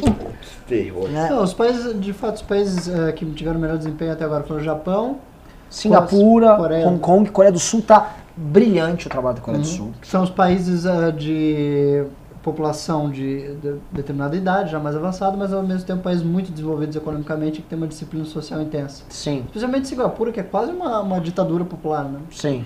Não, eles estão, por exemplo, em Taiwan, eles estão medindo as tem a temperaturas de todas as pessoas Sim. em todos os pontos onde eles podem. Então é, vem com aquela pistolinha, mede a temperatura, viu se o cara tá pra quarentena, tá, tá, tá, tá. Então os caras estão na rua pegando todo mundo e jogando pra quarentena. Uhum. Se você vai pra quarentena, eles já falam com quem você andou perto, já manda todo mundo ficar em casa. Uhum. Sacou? Eles estão com, com uma medida de controle disso exemplar. Ah, a Coreia tá assim. Ah, passou perto do cara teste. É caro o teste. Eles estão gastando os tubos, só que é mais barato eles gastarem reserva fazendo teste Sim. e controlando, porque a curva na Coreia já começou a ficar baixar. flat, do que parar tudo igual a Ita- Itália. Lembrando que a Itália, tá? O prefeito de Florença, acho que Florença é Firenze, acho que é a mesma coisa, né? O prefeito de Florença, ele é meio de esquerda. E aí ele tava contra essa ideia de afastar os turistas chineses que estavam indo pra lá.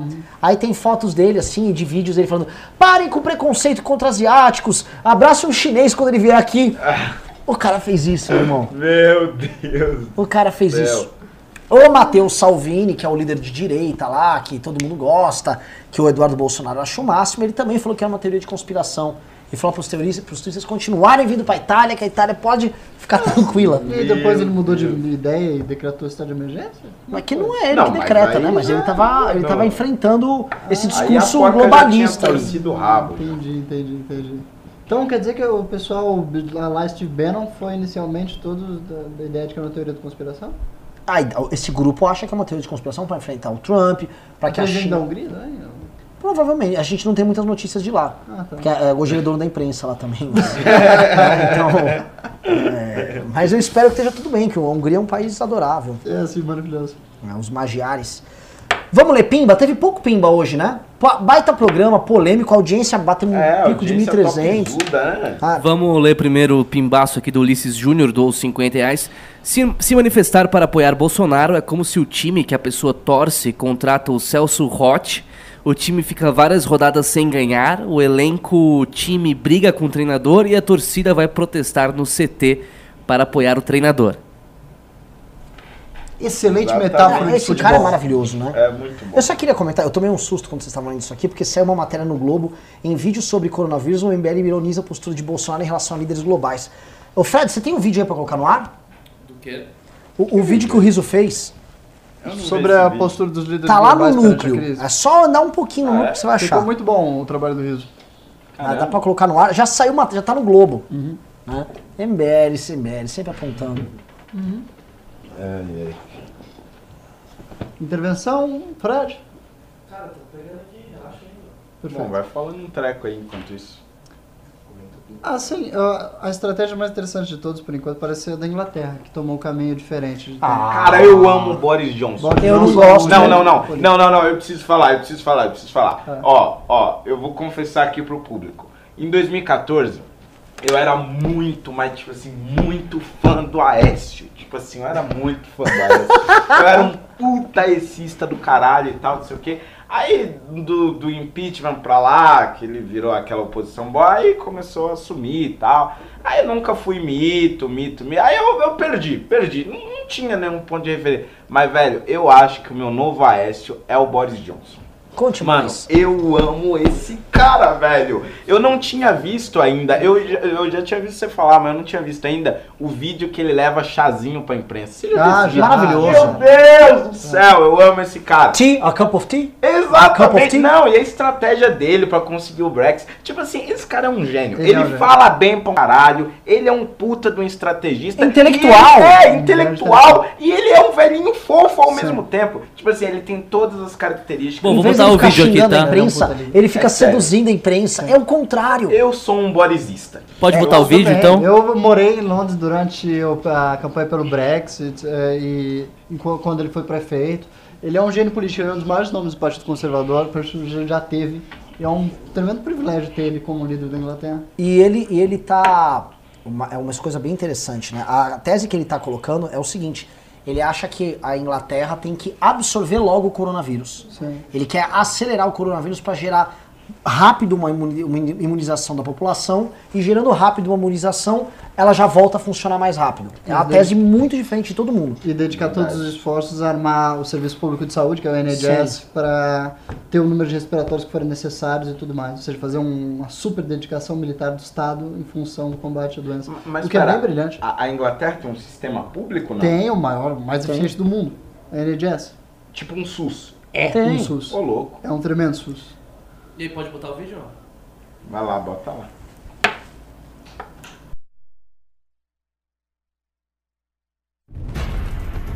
I am officially declaring a national emergency.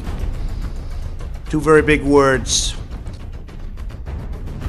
I've got to be clear, we've all got to be clear, this is the worst public health crisis for a generation. noch keine Immunität der Bevölkerung gegenüber diesem Virus vorliegt, keine Impfmöglichkeiten existieren, auch noch keine Therapiemöglichkeiten, dass dann ein hoher Prozentsatz, Experten sagen 60 bis 70 Prozent der Bevölkerung infiziert werden, solange dieser Zustand so bleibt. cette épidémie qui affecte tous les continents et frappe tous les pays européens est la plus grave crise sanitaire qu'ait connue la France depuis un siècle. 健康と安全を守ることを 何よりも最優先に必要な措置は躊躇なく実施する考えであります Nós não podemos entrar numa neurose, como se fosse o fim do mundo. Outros, outros vírus muito mais é, perigosos, letais, como isso aconteceu no passado, e não tivemos esse problema, essa crise toda. Com toda certeza, há um interesse econômico envolvido nisso tudo para que se chegue a esse, essa histeria. É obrigação. E fui lá e fiz a minha parte. Se eu me contaminei, tá certo? Olha, isso é responsável de minha, ninguém tem nada a ver com isso. Agora, Seria muito tudo continua país. funcionando no Brasil, tudo. Ah, Tá havendo uma histeria.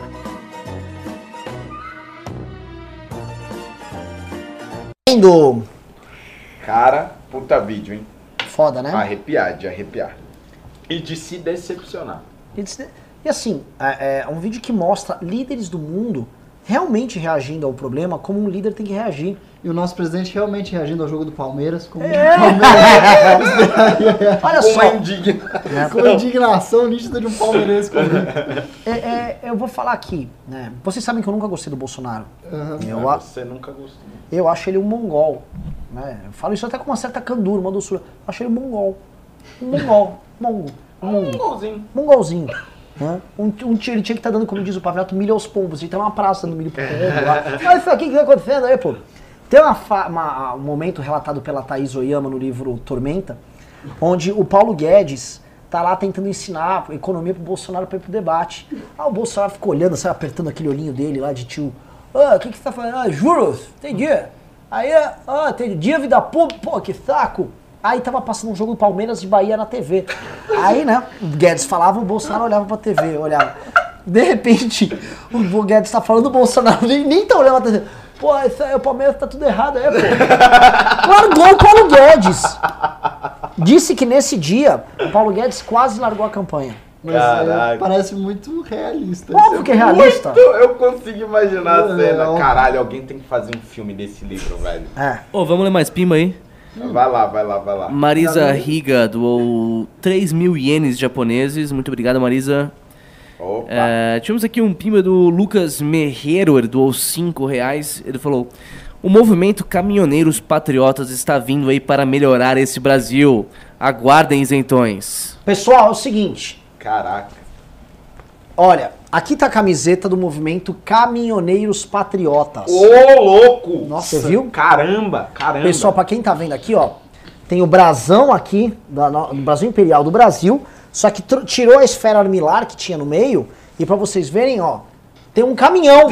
Ah, é um caminhão! Eu não tava reconhecendo. Tem um caminhão. Juro subsidiado do BNDES. Sim, é um caminhão de um patriota, né?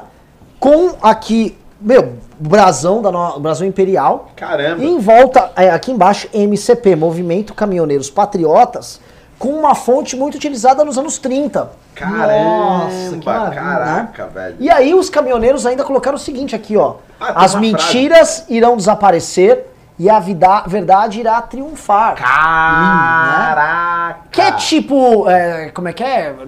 Sabeis a verdade, a verdade vos libertará. Só Exato. que ela é uma versão também dos anos 30. Entendi. Entendeu? Não é os anos 30 aqui do Brasil, tá? É anos 30 em outros lugares. né? E o caminhoneiro patriota, né, a gente fez um experimento social.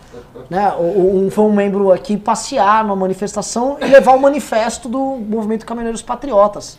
Pra ver o que o pessoal achava. Parece que o pessoal ficou encantado. Renan, o pessoal Caramba. ficou feliz com essa camiseta. Às vezes, quem sabe, tu podia dar um É leilão isso que eu aí. quero fazer. Essa camiseta que já é histórica, e vocês vão saber por quê, ela está sendo leiloada aqui hoje, tá? Só tem ela por 200 reais. Caramba.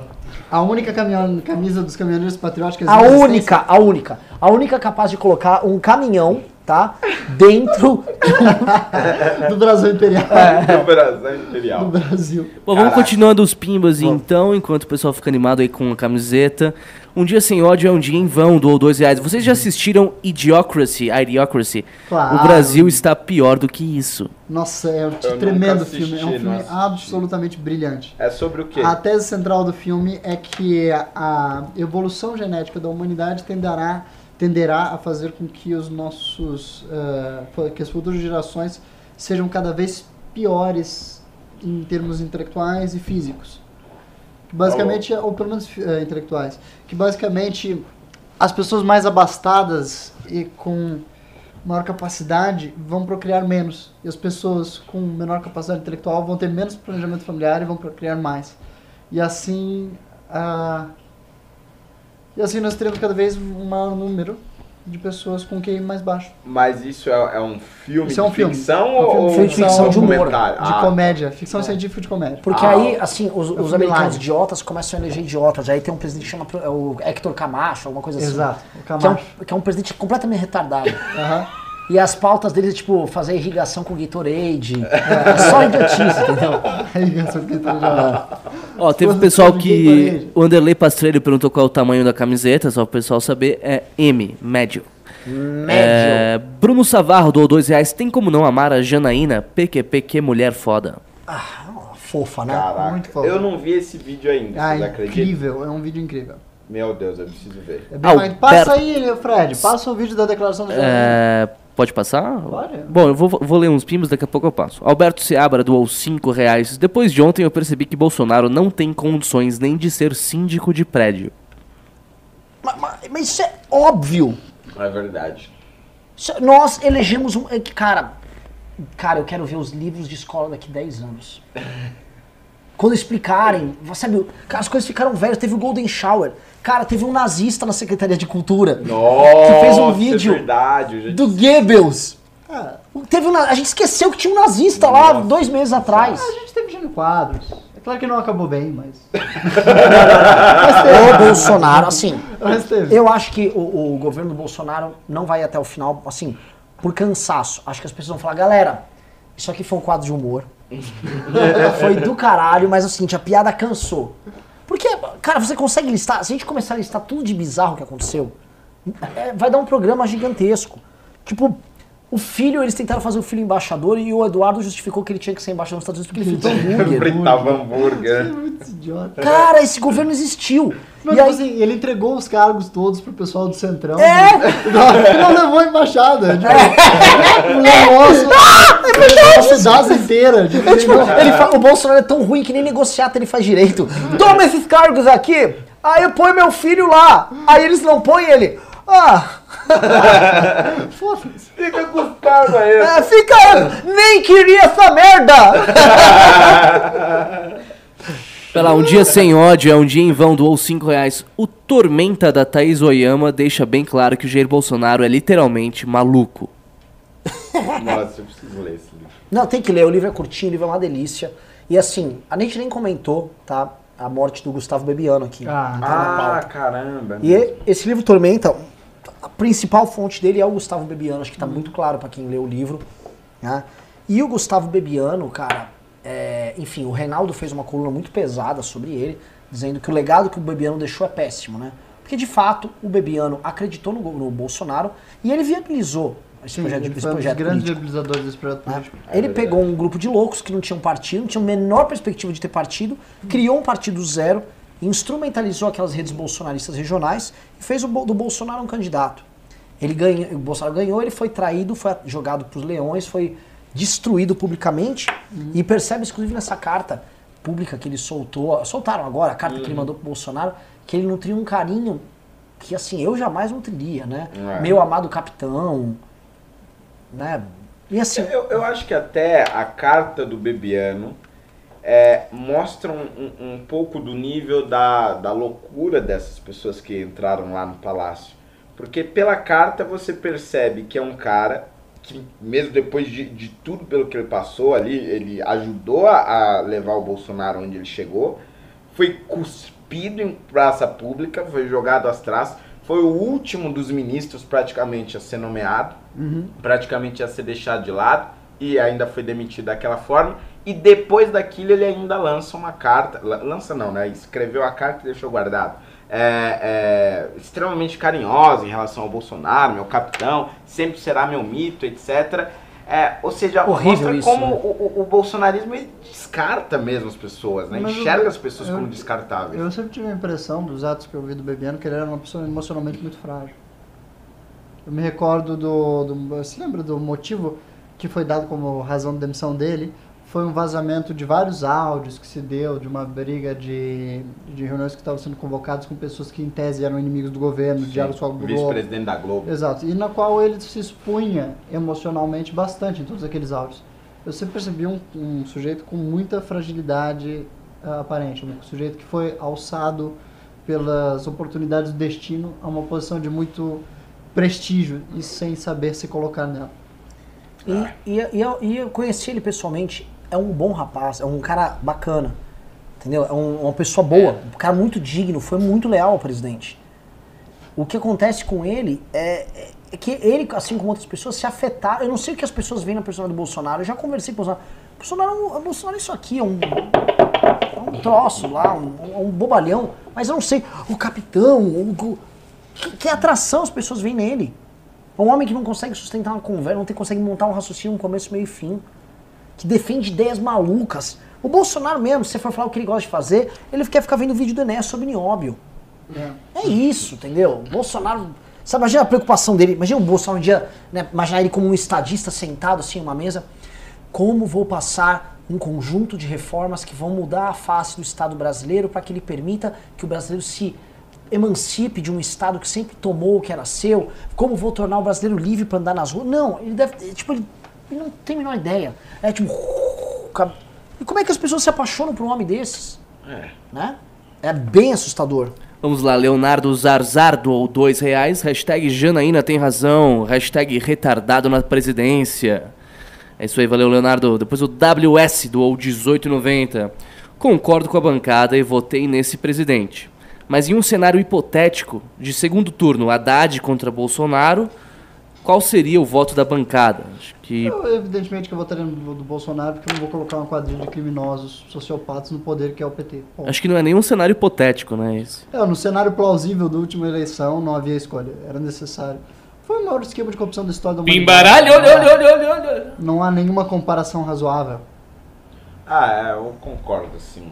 Esse cenário não, não dá, assim. não- Você tava falando literalmente É, as pessoas jogam- na cadeia. Só que o problema desse cenário, gente, é. que assim, você fala, ah, vou ter que escolher entre o Bolsonaro e o Haddad, uma coisa assim, eu escolhi, eu vou votar no Bolsonaro, vou falar você. Eu hoje entendo co- completamente qualquer pessoa que não votaria no Bolsonaro. Tá, mas não votaria no- a cargo de possivelmente... E eu vou falar um negócio, tá? Foi pior pra direita eleger o Bolsonaro. Não, Foi pior para as nossas ideias. Não, não. Assim, consequência política, sim. Mas, Mas mas vida real pensando das na pessoas, máquina não. pública e tal, é, ia ser muito mais. Seria desastroso, não haveria nenhuma segurança institucional, era, era inviável. Não, eu acho que o Renan estaria preso. Com certeza. eu- Não, não, ia estar preso. Eu estaria preso. Com certeza. Eu não ia estar preso porque eu tenho mandado. Você também ia estar óbvio, numa mas, jaula é, qualquer aí. Você ia estar comigo na guerrilha lá. Ate aí, irmão. Caralho. Ah, Chama na não, o que guerrilha. ia ser maravilhoso, porque do ponto de vista do crescimento da direita, porque a gente ia virar lendas em 10 anos, né? Sim. Esses caras que combateram o regime opressor sim, e tal. Sim, sim, sim. Com certeza. Eu tô nessa. A gente ia ficar, mano, pop como, mano, a guerrilha, a guerrilha liberal e É, tal. claro. Ia ser do caralho. Mas assim, pra vida concreta das pessoas uma brasileiras, ia ser bosta. um Ia desastre. ser uma bosta. Só que É. assim, é, estamos vivendo um quase desastre aqui. Um pouco mais Ah. lento que as pessoas esperaram muito. Mas, cara, é. Vou te falar, infelizmente vou usar essa palavra. É um desgoverno, na acepção do termo. Uhum. A gente viveu dois desgovernos. Seguidos. O, governo da- o desgoverno da Dilma e o go- desgoverno do Bolsonaro. Porque aí você fala, ah, e o Lula? O Lula teve um governo corrupto. Sim. Mas era um governo. Sim. Ficava de pé baseado em princípios muito errados. Mas era um governo. Passava as coisas, havia uma normalidade institucional baseada em corrupção. Mas existia. O do Bolsonaro, você teve, você teve no primeiro ano uma compra de parlamentares com emenda, se é que a gente pode falar assim, maior do que em qualquer outra. Primeiro ano de mandato de qualquer outro de presidente. Mas um caos. Um caos. Um desgoverno. Ah, é engraçado, eu sentei uma vez com um deputado do PP, que eu, eu vim de Brasília muito recentemente. Aí ele tava me falando que era mais fácil de negociar emendas com o governo Bolsonaro, porque não havia a pressuposição de que você era parte da base, sendo de qualquer partido do Centrão, PR, PP, etc. Então você poderia negociar suas emendas uma a uma. Entendeu? Não havia o pressuposto que você é base. Então você vai lá e negocia uma a uma, ou seja, você sempre acaba ganhando mais. Meu Ele é. Uma boa parte do Centrão viu como ótimo. Sim. Uma metodologia de negociação com o Congresso. Sim, porque tá sendo meio que caso a caso. É, tudo a cada é caso a caso, caso. o Congresso vem e mete a faca ali. Caraca. né? E o problema, né? O Bolsonaro, ao vincular as manifestações a ele e ao governo dele, bota o Aras lá, acaba com a Operação Lava Jato, faz com que aquela massa de pessoas que derrubou a Dilma, que defendia a Lava Jato, se afastasse. Tá claro pra todo mundo, tá? Que to- quem saiu na rua pelo impeachment da Dilma não está saindo na rua com o Bolsonaro. Claro. né? Essas pessoas sumiram. Assim, assim o, interesse, o desinteresse dessas pessoas pelo governo é o mesmo desinteresse por exemplo, do MBL pelo governo. A gente reflete esse cidadão comum que foi pras ruas não por loucura, mas esse cidadão comum que foi pra tirar a Dilma e não está indo pra defender o Bolsonaro, esse cara fica, não tá muito feliz, cara. Qualquer pesquisa de opinião mostra o Bolsonaro com 30 a 34% de aprovação, com 30 e 39% a 40% de reprovação e o resto de regular. O problema é que, eh, se não me engano, é 44 ou 49% das pessoas numa pesquisa que o antagonista soltou são favoráveis ao impeachment. Ou seja, quem acha ruim o governo dele, acha, assim, péssimo, péssimo o governo dele. Sim. Então o Bolsonaro tem um problema terrível para lidar. Porque assim, ele tem 34% que sigam cativando que gosta, mas o resto não gosta mesmo. Sim. A- a- ele tem uma base muito dura, mas a oposição também é muito dura na opinião pública. As duas coisas são bastante intensas. É um governo que não tem uma. ah, tem poucas nuances. Sim, e, e a camada de regular, né, que avalia ele como regular, é, em grande parte é a camada que votou nele. Ou Sim, seja, sim, é, sim, é sim. uma grande demonstração de como aquelas pessoas que votaram nele. Não é porque é mito! Não, é tipo assim, pô, tipo, votar nesse cara, Cara, aí. ontem, sábado, eu, o Holiday e o Arthur tivemos com o Fábio Rapp, que tá, está nos assistindo. Um beijão, grande amigo Fábio Rapp, brother da galera.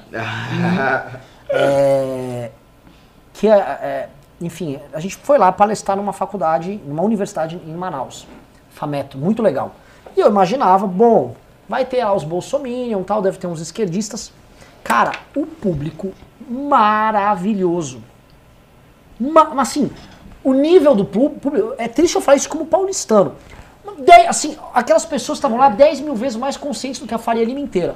Você vai na Faria Lima, é, cala a boca, Mito e Guedes, plá, humilha aí, nhonhô, baixa a bola. Os caras lá, né, eles não vivem essa realidade retardada do mercado financeiro daqui. A realidade do mercado financeiro agora é outra, meu amigo. Com que quatro circuit breaks seguidos? É, nos últimos o coronavírus Eu acho que o corona mudou O bastante esse papo de, de mercado. É, acabou isso aí, mano. É, eu acho que o coronavírus deu uma sacudida. Deu, né, eles estão galera? mais. é, Cadê a janela? Ô, vamos continuar os primos Pera, aqui, pera, ó. deixa eu terminar o raciocínio. O Holiday vai lembrar.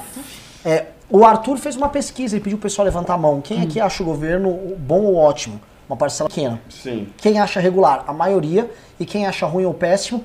Minoritário, mas maior do que quem acha bom ou ótimo. Bom, é. Ou seja, eram pessoas abertas, sem mitologia, e mesmo os que achavam bom ou ótimo, abertos pra crítica. Exatamente. Bom, vamos lá. A Nuca Meira doou 189,90. Muito obrigado, Nuca. Ela falou o seguinte: Cheguei, o programa está ótimo, mas voltem pro horário antigo, meninos. Isso é, um tá- debate tá aqui dentro. De verão esse novo horário, né? A gente Não, mas, o- contra, a gente mas a tá bom de público. Tanto bom de público eu gosto, tá? A Só- audiência tá estável. Nunca, Na verdade, só explica por que, que a gente mudou, Renan, porque. Mudamos porque nós vamos lançar um aplicativo. Nós vamos lançar, na verdade, assim, ó, vocês que estão assistindo, prestem bem atenção, tá? E vocês vão falar sim se vocês topam entrar. Nós vamos lançar uma plataforma fechada do MBL, paga, onde nós vamos treinar, vai chamar Academia MBL. Não Academia de Músculo, né? Mas academia igual a gloriosa Academia de Platão. Onde nós vamos transformar as pessoas que acompanham a gente em líderes. A gente vai ensinar história, filosofia, liderança, com professores como Kim Kataguiri, Fernando Holliday, eu, o Ricardo.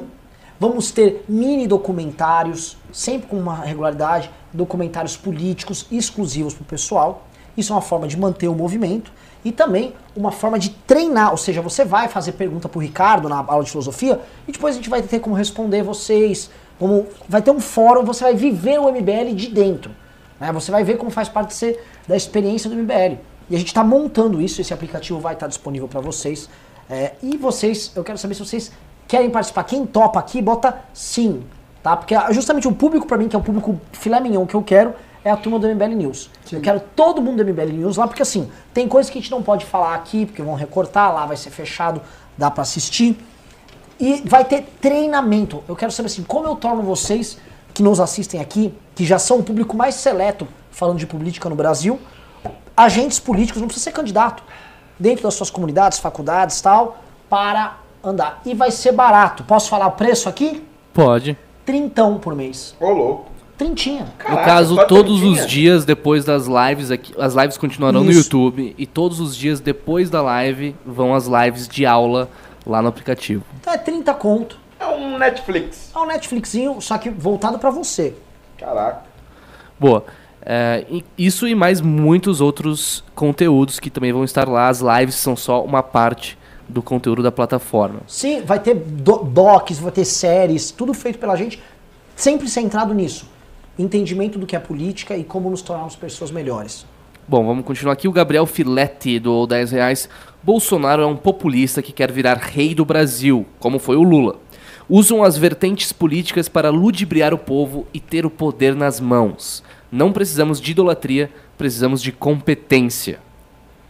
Muito obrigado, Gabriel. Caramba, esse público, olha. Outro, é tão outro nível Você pega o, os Pimba de 2016, 2017, joga com esses aí, é inacreditável. Sim.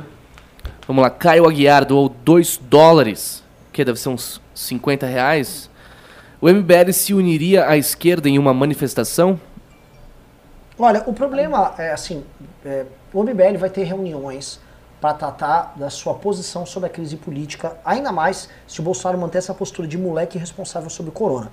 Se essa postura de moleque começar a redundar em morte de brasileiros, o MBL vai ter que agir de alguma maneira. A gente já viu a Janaína, a gente já viu várias pessoas. Não sei como ainda. Agora, e se irmanar com uma esquerda que quer ver o quanto pior melhor, não dá. Ah, o Boulos chamou o MBL. Meu irmão Boulos, vai tocar tua vida lá, velho. Vai, to vai ter coronavírus na tua invasão, Boulos. Entendeu? Nossa, os moradores de rua vão ser muito afetados. Vão pra caralho. Não, não. E a galera das invasões, tipo assim, é um, Nossa, é terrível.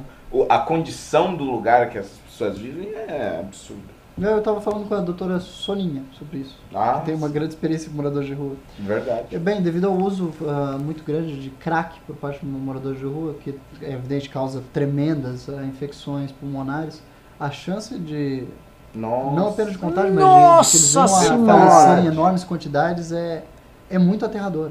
A gente tem na casa dos milhares de usuários de crack. No Brasil, exato. Só em São Paulo. não, só em São Paulo é, é, é assustador. Meu Deus do céu. Nossa, é Bora aí. Anderley Pastrelho, doou 20 reais. Uma pessoa muito amiga da minha esposa disse que o filho dela ligou hoje da Itália contando o drama. Falou que largam os corpos na igreja porque não estão conseguindo enterrar. Não tenho mais detalhes. Então, o criador perdeu o controle do monstro que pariu? Já ouvi essa história antes. Torço com forças para não haver vítimas no país.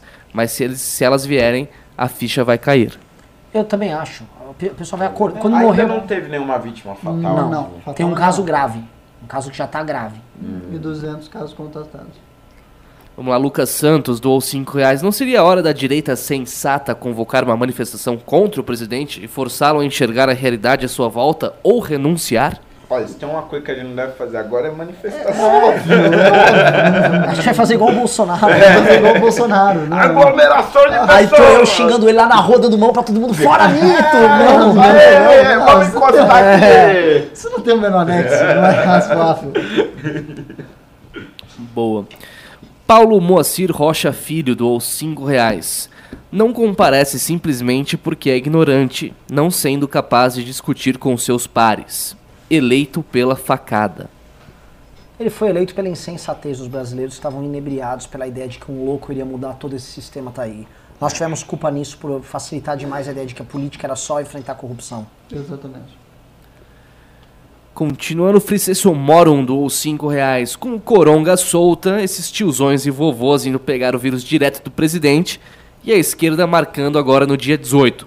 Já podemos dispensar o meteoro? A esquerda cancelou a manifestação, não foi? Cancelou. A esquerda cancelou. Ela teve um pouco mais de bom senso do que o presidente da República. Ah. Boa. Tiago Gifone doou 10 reais. Qual fonte, Renan, do Mandetta? Cara, ah, é só pegar lá. Eu tava lendo um pouco antes de entrar no news.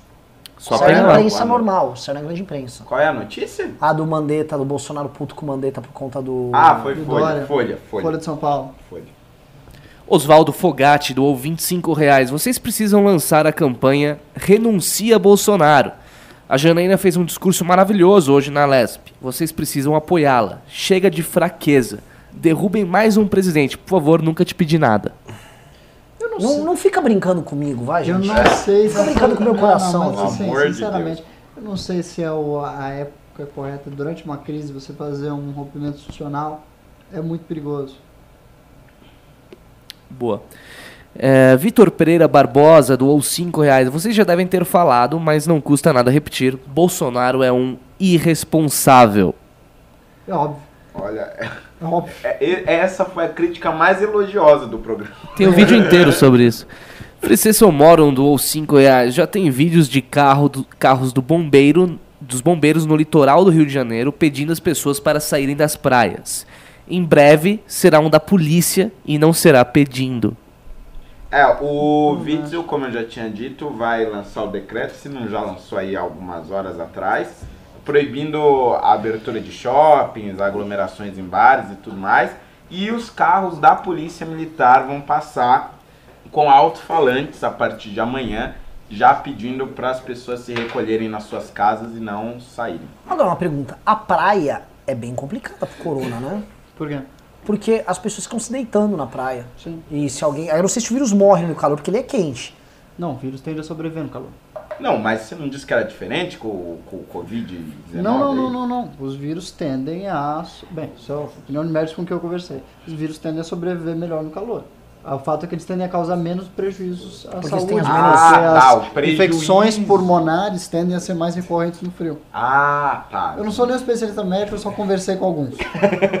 só não, não estou dando conselho de saúde para a nossa audiência aqui, não. Fabrício Domingues Pereira doou 5 reais. Quem é pior, a esquerda ou Bolsonaro? É, a esquerda é pior. Assim, o Ricardo e o Ian vão dizer, assim, muito tranquilamente que é a esquerda. Sem dúvida alguma. Sem dúvida alguma. Eu vou, eu vou resguardar o direito de ficar calado. A esquerda é uma doença do espírito. Ah, o, Bolso- o olavismo não corrompe a alma. Não, eles... O, o, o olavismo corrompe a alma, corrompe o bolso, corrompe tudo. Olha a quantidade de amigos nossos que a gente viu se tornar verdadeiros ratos. Nossa, lixo é humano. Eu posso contar um a um, vocês Paquita não sabem o nome das pessoas que terrível. se venderam de forma vil pro Bolsonaro. O Bolsonaro é nojento, velho. Eu, eu, eu fico chocado. A, a história daquele cara lá, passando por nesse. Nossa, assim, terrível. Bom, vamos lá. Ó, só lembrando aqui, tá? Claro. O Nuca Meira, me adorável Nuca Meira.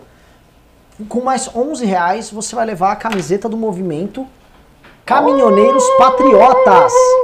11 reais, Nuca. Uau, puta camiseta, hein? Caralho. E é M, o tamanho é M, só pra saberem aí também. Eu, eu iria além, eu acho que ela é única no mundo. Sem dúvida alguma. Sim? Mas muito representativa. Fricesso Moron doou mais 5 reais. Vocês falam do Alexandre Garcia, mas e o Constantino? A tese mais digna para a queda dele é ele estar sendo pago. Se isso não é o fim dele, Olha, eu me resguardo o direito de permanecer calado neste pimba.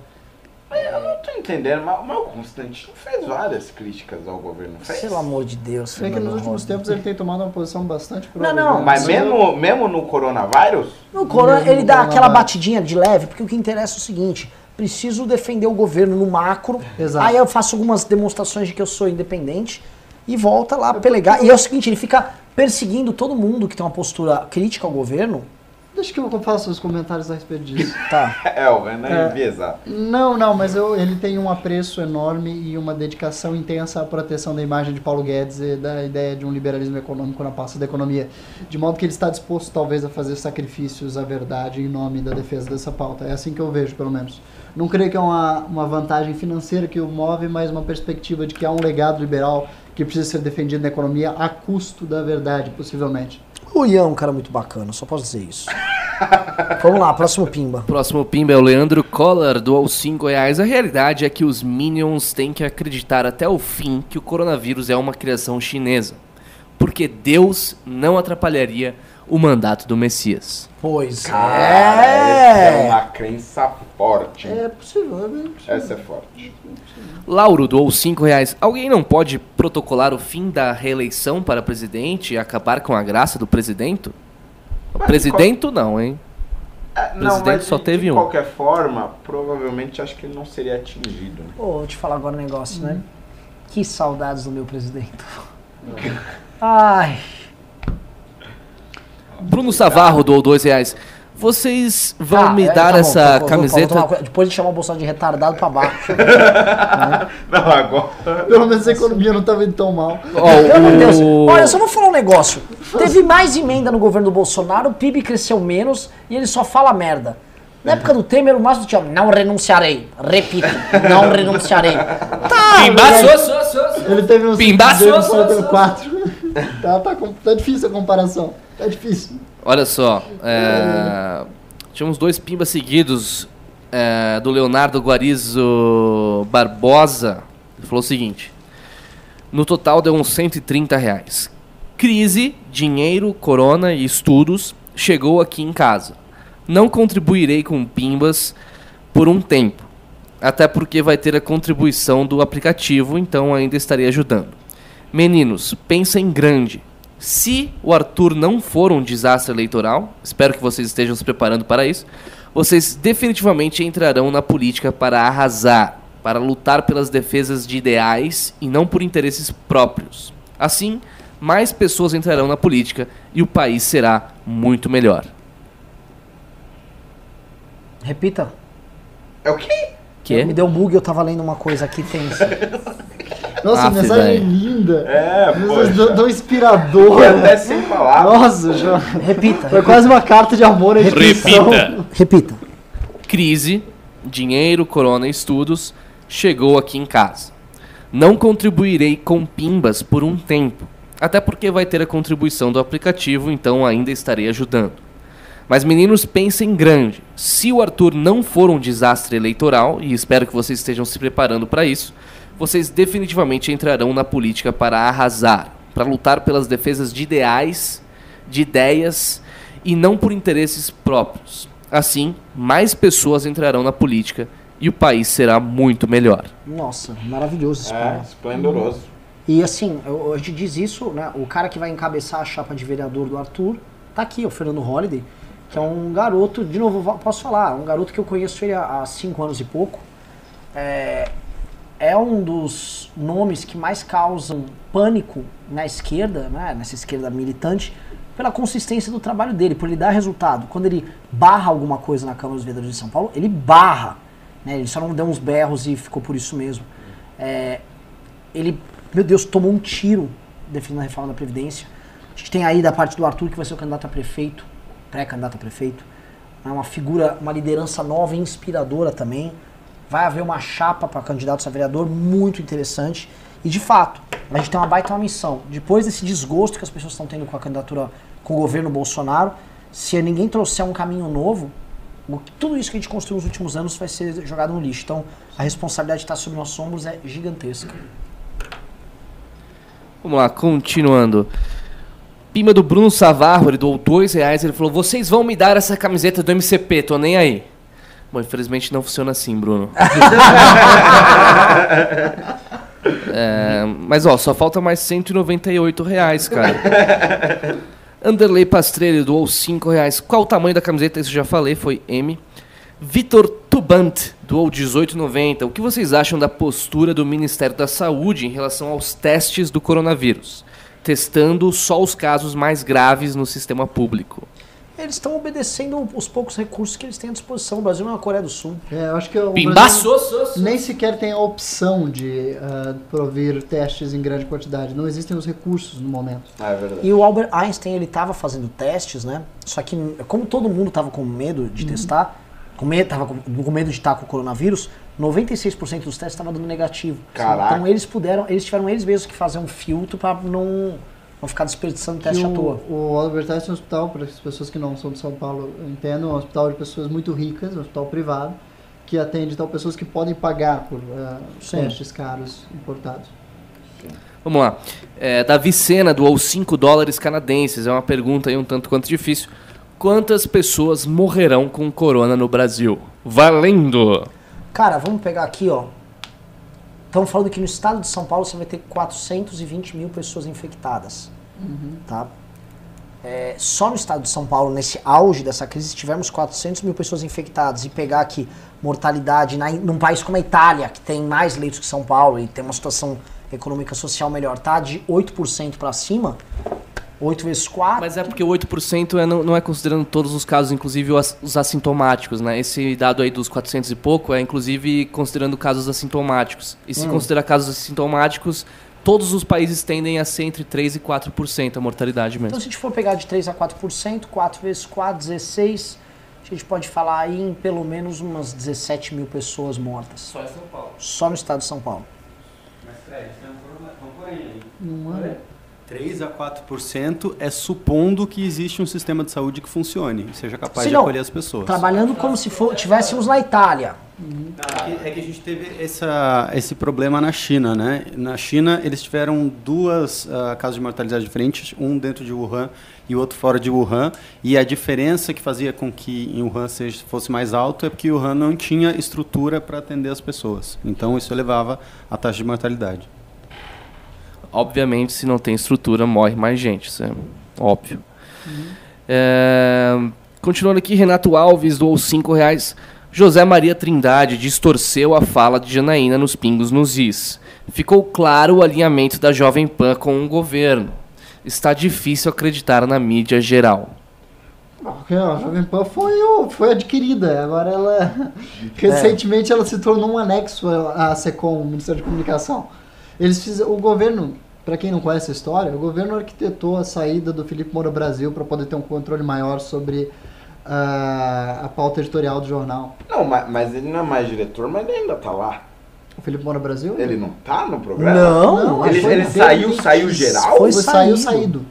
Ele isso? foi, é, Que é, isso? o governo arquitetou a demissão dele para poder ter um controle maior sobre a pauta editorial do- dos programas da Jovem Sim, Pan. a nossa- Mas o Felipe Moura virou tão oposição assim? Não virou, ele só é o Felipe Moura. né? Para o governo era oposição Pelo amor suficiente. de Deus, para o governo nós somos comunistas sabotadores. É, globalistas comunistas gays. É. Ah, É, bom, a parte do game é errado. Vamos lá, Gabriel Filete doou 5 reais. Não tem como fazer o app por 20 reais? Din-din tá escasso. Que era 30 reais. Vou Mas ó, só considerando que assim, a pessoa que já é aqui do clube de canais do YouTube, né? Ela já paga 8, ela pode não pagar 8, aí os 30 lá do, da plataforma se transforma nos 22 a mais. Pois é, a gente, vai, a gente vai fazer uma compensação aí. Só que, lembrando que o, o aplicativo, um, não é só, ah, eu tenho um, um depósito de conteúdo. Não, cara, é uma coisa interativa, vai lives, e vai ter documentários lá dentro, vai ter vídeos especiais, vai ter muito material especial que puta que pariu. E é uma coisa voltada pra tua formação. Tanto que vai ser um número de limi- limitado de pessoas que vão estar lá dentro. Porque a gente quer dar atenção pra quem participa. Vamos lá, JP Galvão doou 5 reais. Vocês viram o caso do Bolsominion que atirou em uma mulher na Paulista? Vi. Bizarro. Isso é real? Ninguém tá falando disso aí. Isso é real? O quê? Como assim, Óbvio que é velho? real. Eu mandei os vídeos no nosso grupo. não tem vídeo? Não, Pelo ele atirou Deus, numa tem- pessoa? Uma moça gritou lá, fora Bolsonaro e tal. Um cara foi com uma arma, pá, pá, deu outro tiro, acertou a perna dela e ficou ainda saiu xingando, saiu andando- correndo lá. Isso é real? É que real, tem notícia imagens. Caralho, mas por que, que falsa. essa merda não tá circulando? Eu não sei. Cara, tá tudo muito estranho. Na nossa época, você falasse assim, ah, um esquerdista na rua, ah, MBL quer assassinar alguém. O Bolsonaro fez isso ficou por nada. Ficou por isso mesmo. Ele deu um tiro na perna de uma velha. coisa- Ah, Não, era uma menina, uma moça É um velho de uma. Imagina. uma- Que absurdo. É um velho que atirou na moça, né? Meu Deus. Que grotesco, eu não, não vi isso, eu realmente não vi. Eu, pensei, eu, eu li a manchete e pensei, não, isso não é inventado, não é possível. Eu ignorei, assim. Thiago Cardoso doou 10 reais, ele falou, ninguém segura a mão de ninguém. É. É, Não, é esse verdade. clássico, irmão. Acabou essa história. É, inclusive hoje eu fui Poxa, na farmácia. podia fazer um memezinho, né? As mãozinhas separadas. Fazer... Hoje, hoje, eu, hoje eu encontrei meu médico na farmácia, fui lá todo feliz comprando. Ô, doutor! Ele, ah, ah, ah, ah, aqui. Pá. Vamos lá, Glauco Morandini doou 5 reais. Vocês acham que em um cenário onde que Bolsonaro não fosse viável, a disputa em um segundo turno seria Ciro e Haddad? Isso seria um desastre. Não, não acho que teria sido assim. Eu acho que num outro cenário, outras autoridades poderiam ter alcançado maior sanção. Eu acho que o presidente que o Brasil eh, deveria naturalmente ter tido como consequência do processo de impeachment era o Caiado, que foi o primeiro líder da direita né, na época de 2014. Mas ele optou pela, pelo Palácio das Esmeraldas e não construiu uma não construiu uma, uma campanha política e acabou dando espaço e vazão para quem bem, quem era vazio. Davi Sena doou 5 dólares canadenses. Quantas pessoas vão morrer no coronavírus no Brasil, na opinião de vocês? Acho que ele não foi muito paciente em esperar chegar a vez dele no Pima. Ah, Mas enfim, 17 de São Paulo. já respondemos, o né? Quádruplo disso no Brasil. Vamos lá, vamos encerrar o. Vamos, vamos lá. vamos lá. Antônio doou 2 reais, valeu Antônio. Depois foi o Romulo Leite, ele doou 25 dólares. Gente, 25 dólares. Caraca! Vamos comprar um imóvel pro MBL. pô. Mano, isso é grana pra caralho.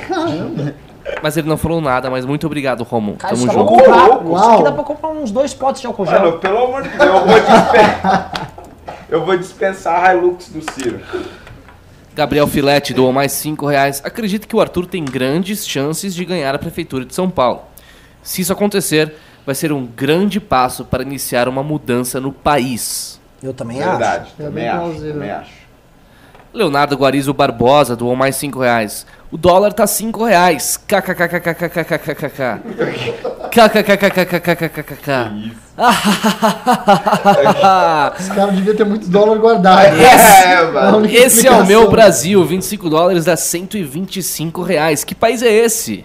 Pois é, 25 dólares é muito dinheiro hoje. Caraca. Rafael doou 5 reais. Renan, você mudou de opinião sobre o Bebiano? Lembro muito bem que você falava que o cara era um pilantra, mas o modo que ele foi demitido foi errado. É verdade, Ana, é verdade. Mas eu conheci, Pega essa contradição aí. mas eu conheci o cara. Falei com ele ao vivo. Ah, é verdade. Isso mudou sua opinião dele? Muito? Bastante. Me mostrou, me pareceu que ele é o, o cara da carta, que ele chama de capitão. É um cara que Não, eu percebi, percebi nele uma pessoa muito emocionalmente fragilizada com a Sim. ascensão. Isso sempre pareceu muito claro e nítido da personalidade dele. Ah, é verdade. Boa, vamos lá. Fábio Neto doou 2 reais. O que vocês têm a dizer do Caio Coppola na CNN? me reserva o direito de me manter calado. Eu não vi, só sei que todo grupo de WhatsApp que eu tô estão dizendo que ele tá sendo esculachado por uma loira linda. Esse, esse é o papo que eu tô ouvindo. É, esculachado por uma loira. Vamos lá agora, o último pimba do dia, finalmente, Ulisses Júnior doou 5 reais. Ian, continue nosso trabalho por Ronaldo Caiado. É MBF. Grande movimento Brasil com frango. Lembrando que vocês o movimento já Brasil com O frango. movimento Brasil com frango diria nesse momento, em que nós temos não só o Covid-19, mas também uma retornada, uma retomada do H1N1. E a intervenção militar também, vindo Aí a com tudo. intervenção é um combo. Você não precisa se perguntar. O Movimento Brasil com Frango Venceu. tem a SECOM, ele está no poder. Então, busque saber através de um dos nossos órgãos oficiais de comunicação.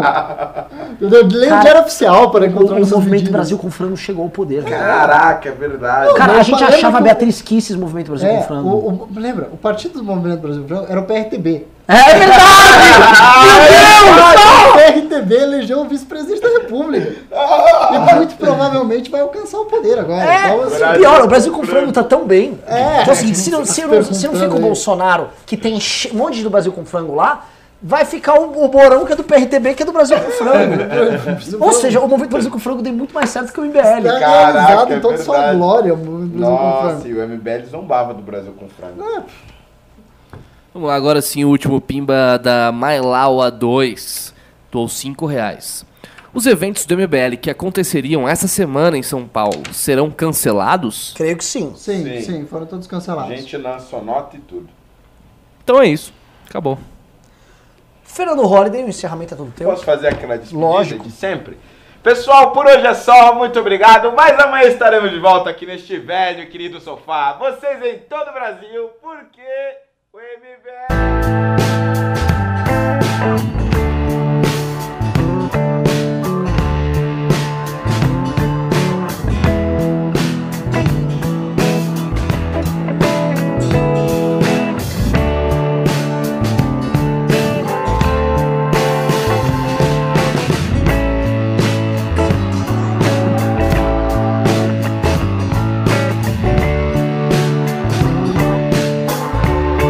Isso aí, pessoal. Muito obrigado pela presença de todos. Espero que fiquem aí em suas casas, se cuidando. E até amanhã. Pra quem gosta, amanhã vai ter risocracia. Infelizmente. Mas que bom que eu não preciso estar aqui amanhã também, porque é um saco fazer esse programa. Então, um abraço. E fiquem aí com mais Holiday na dançando na frente da tela de vocês. Um abraço.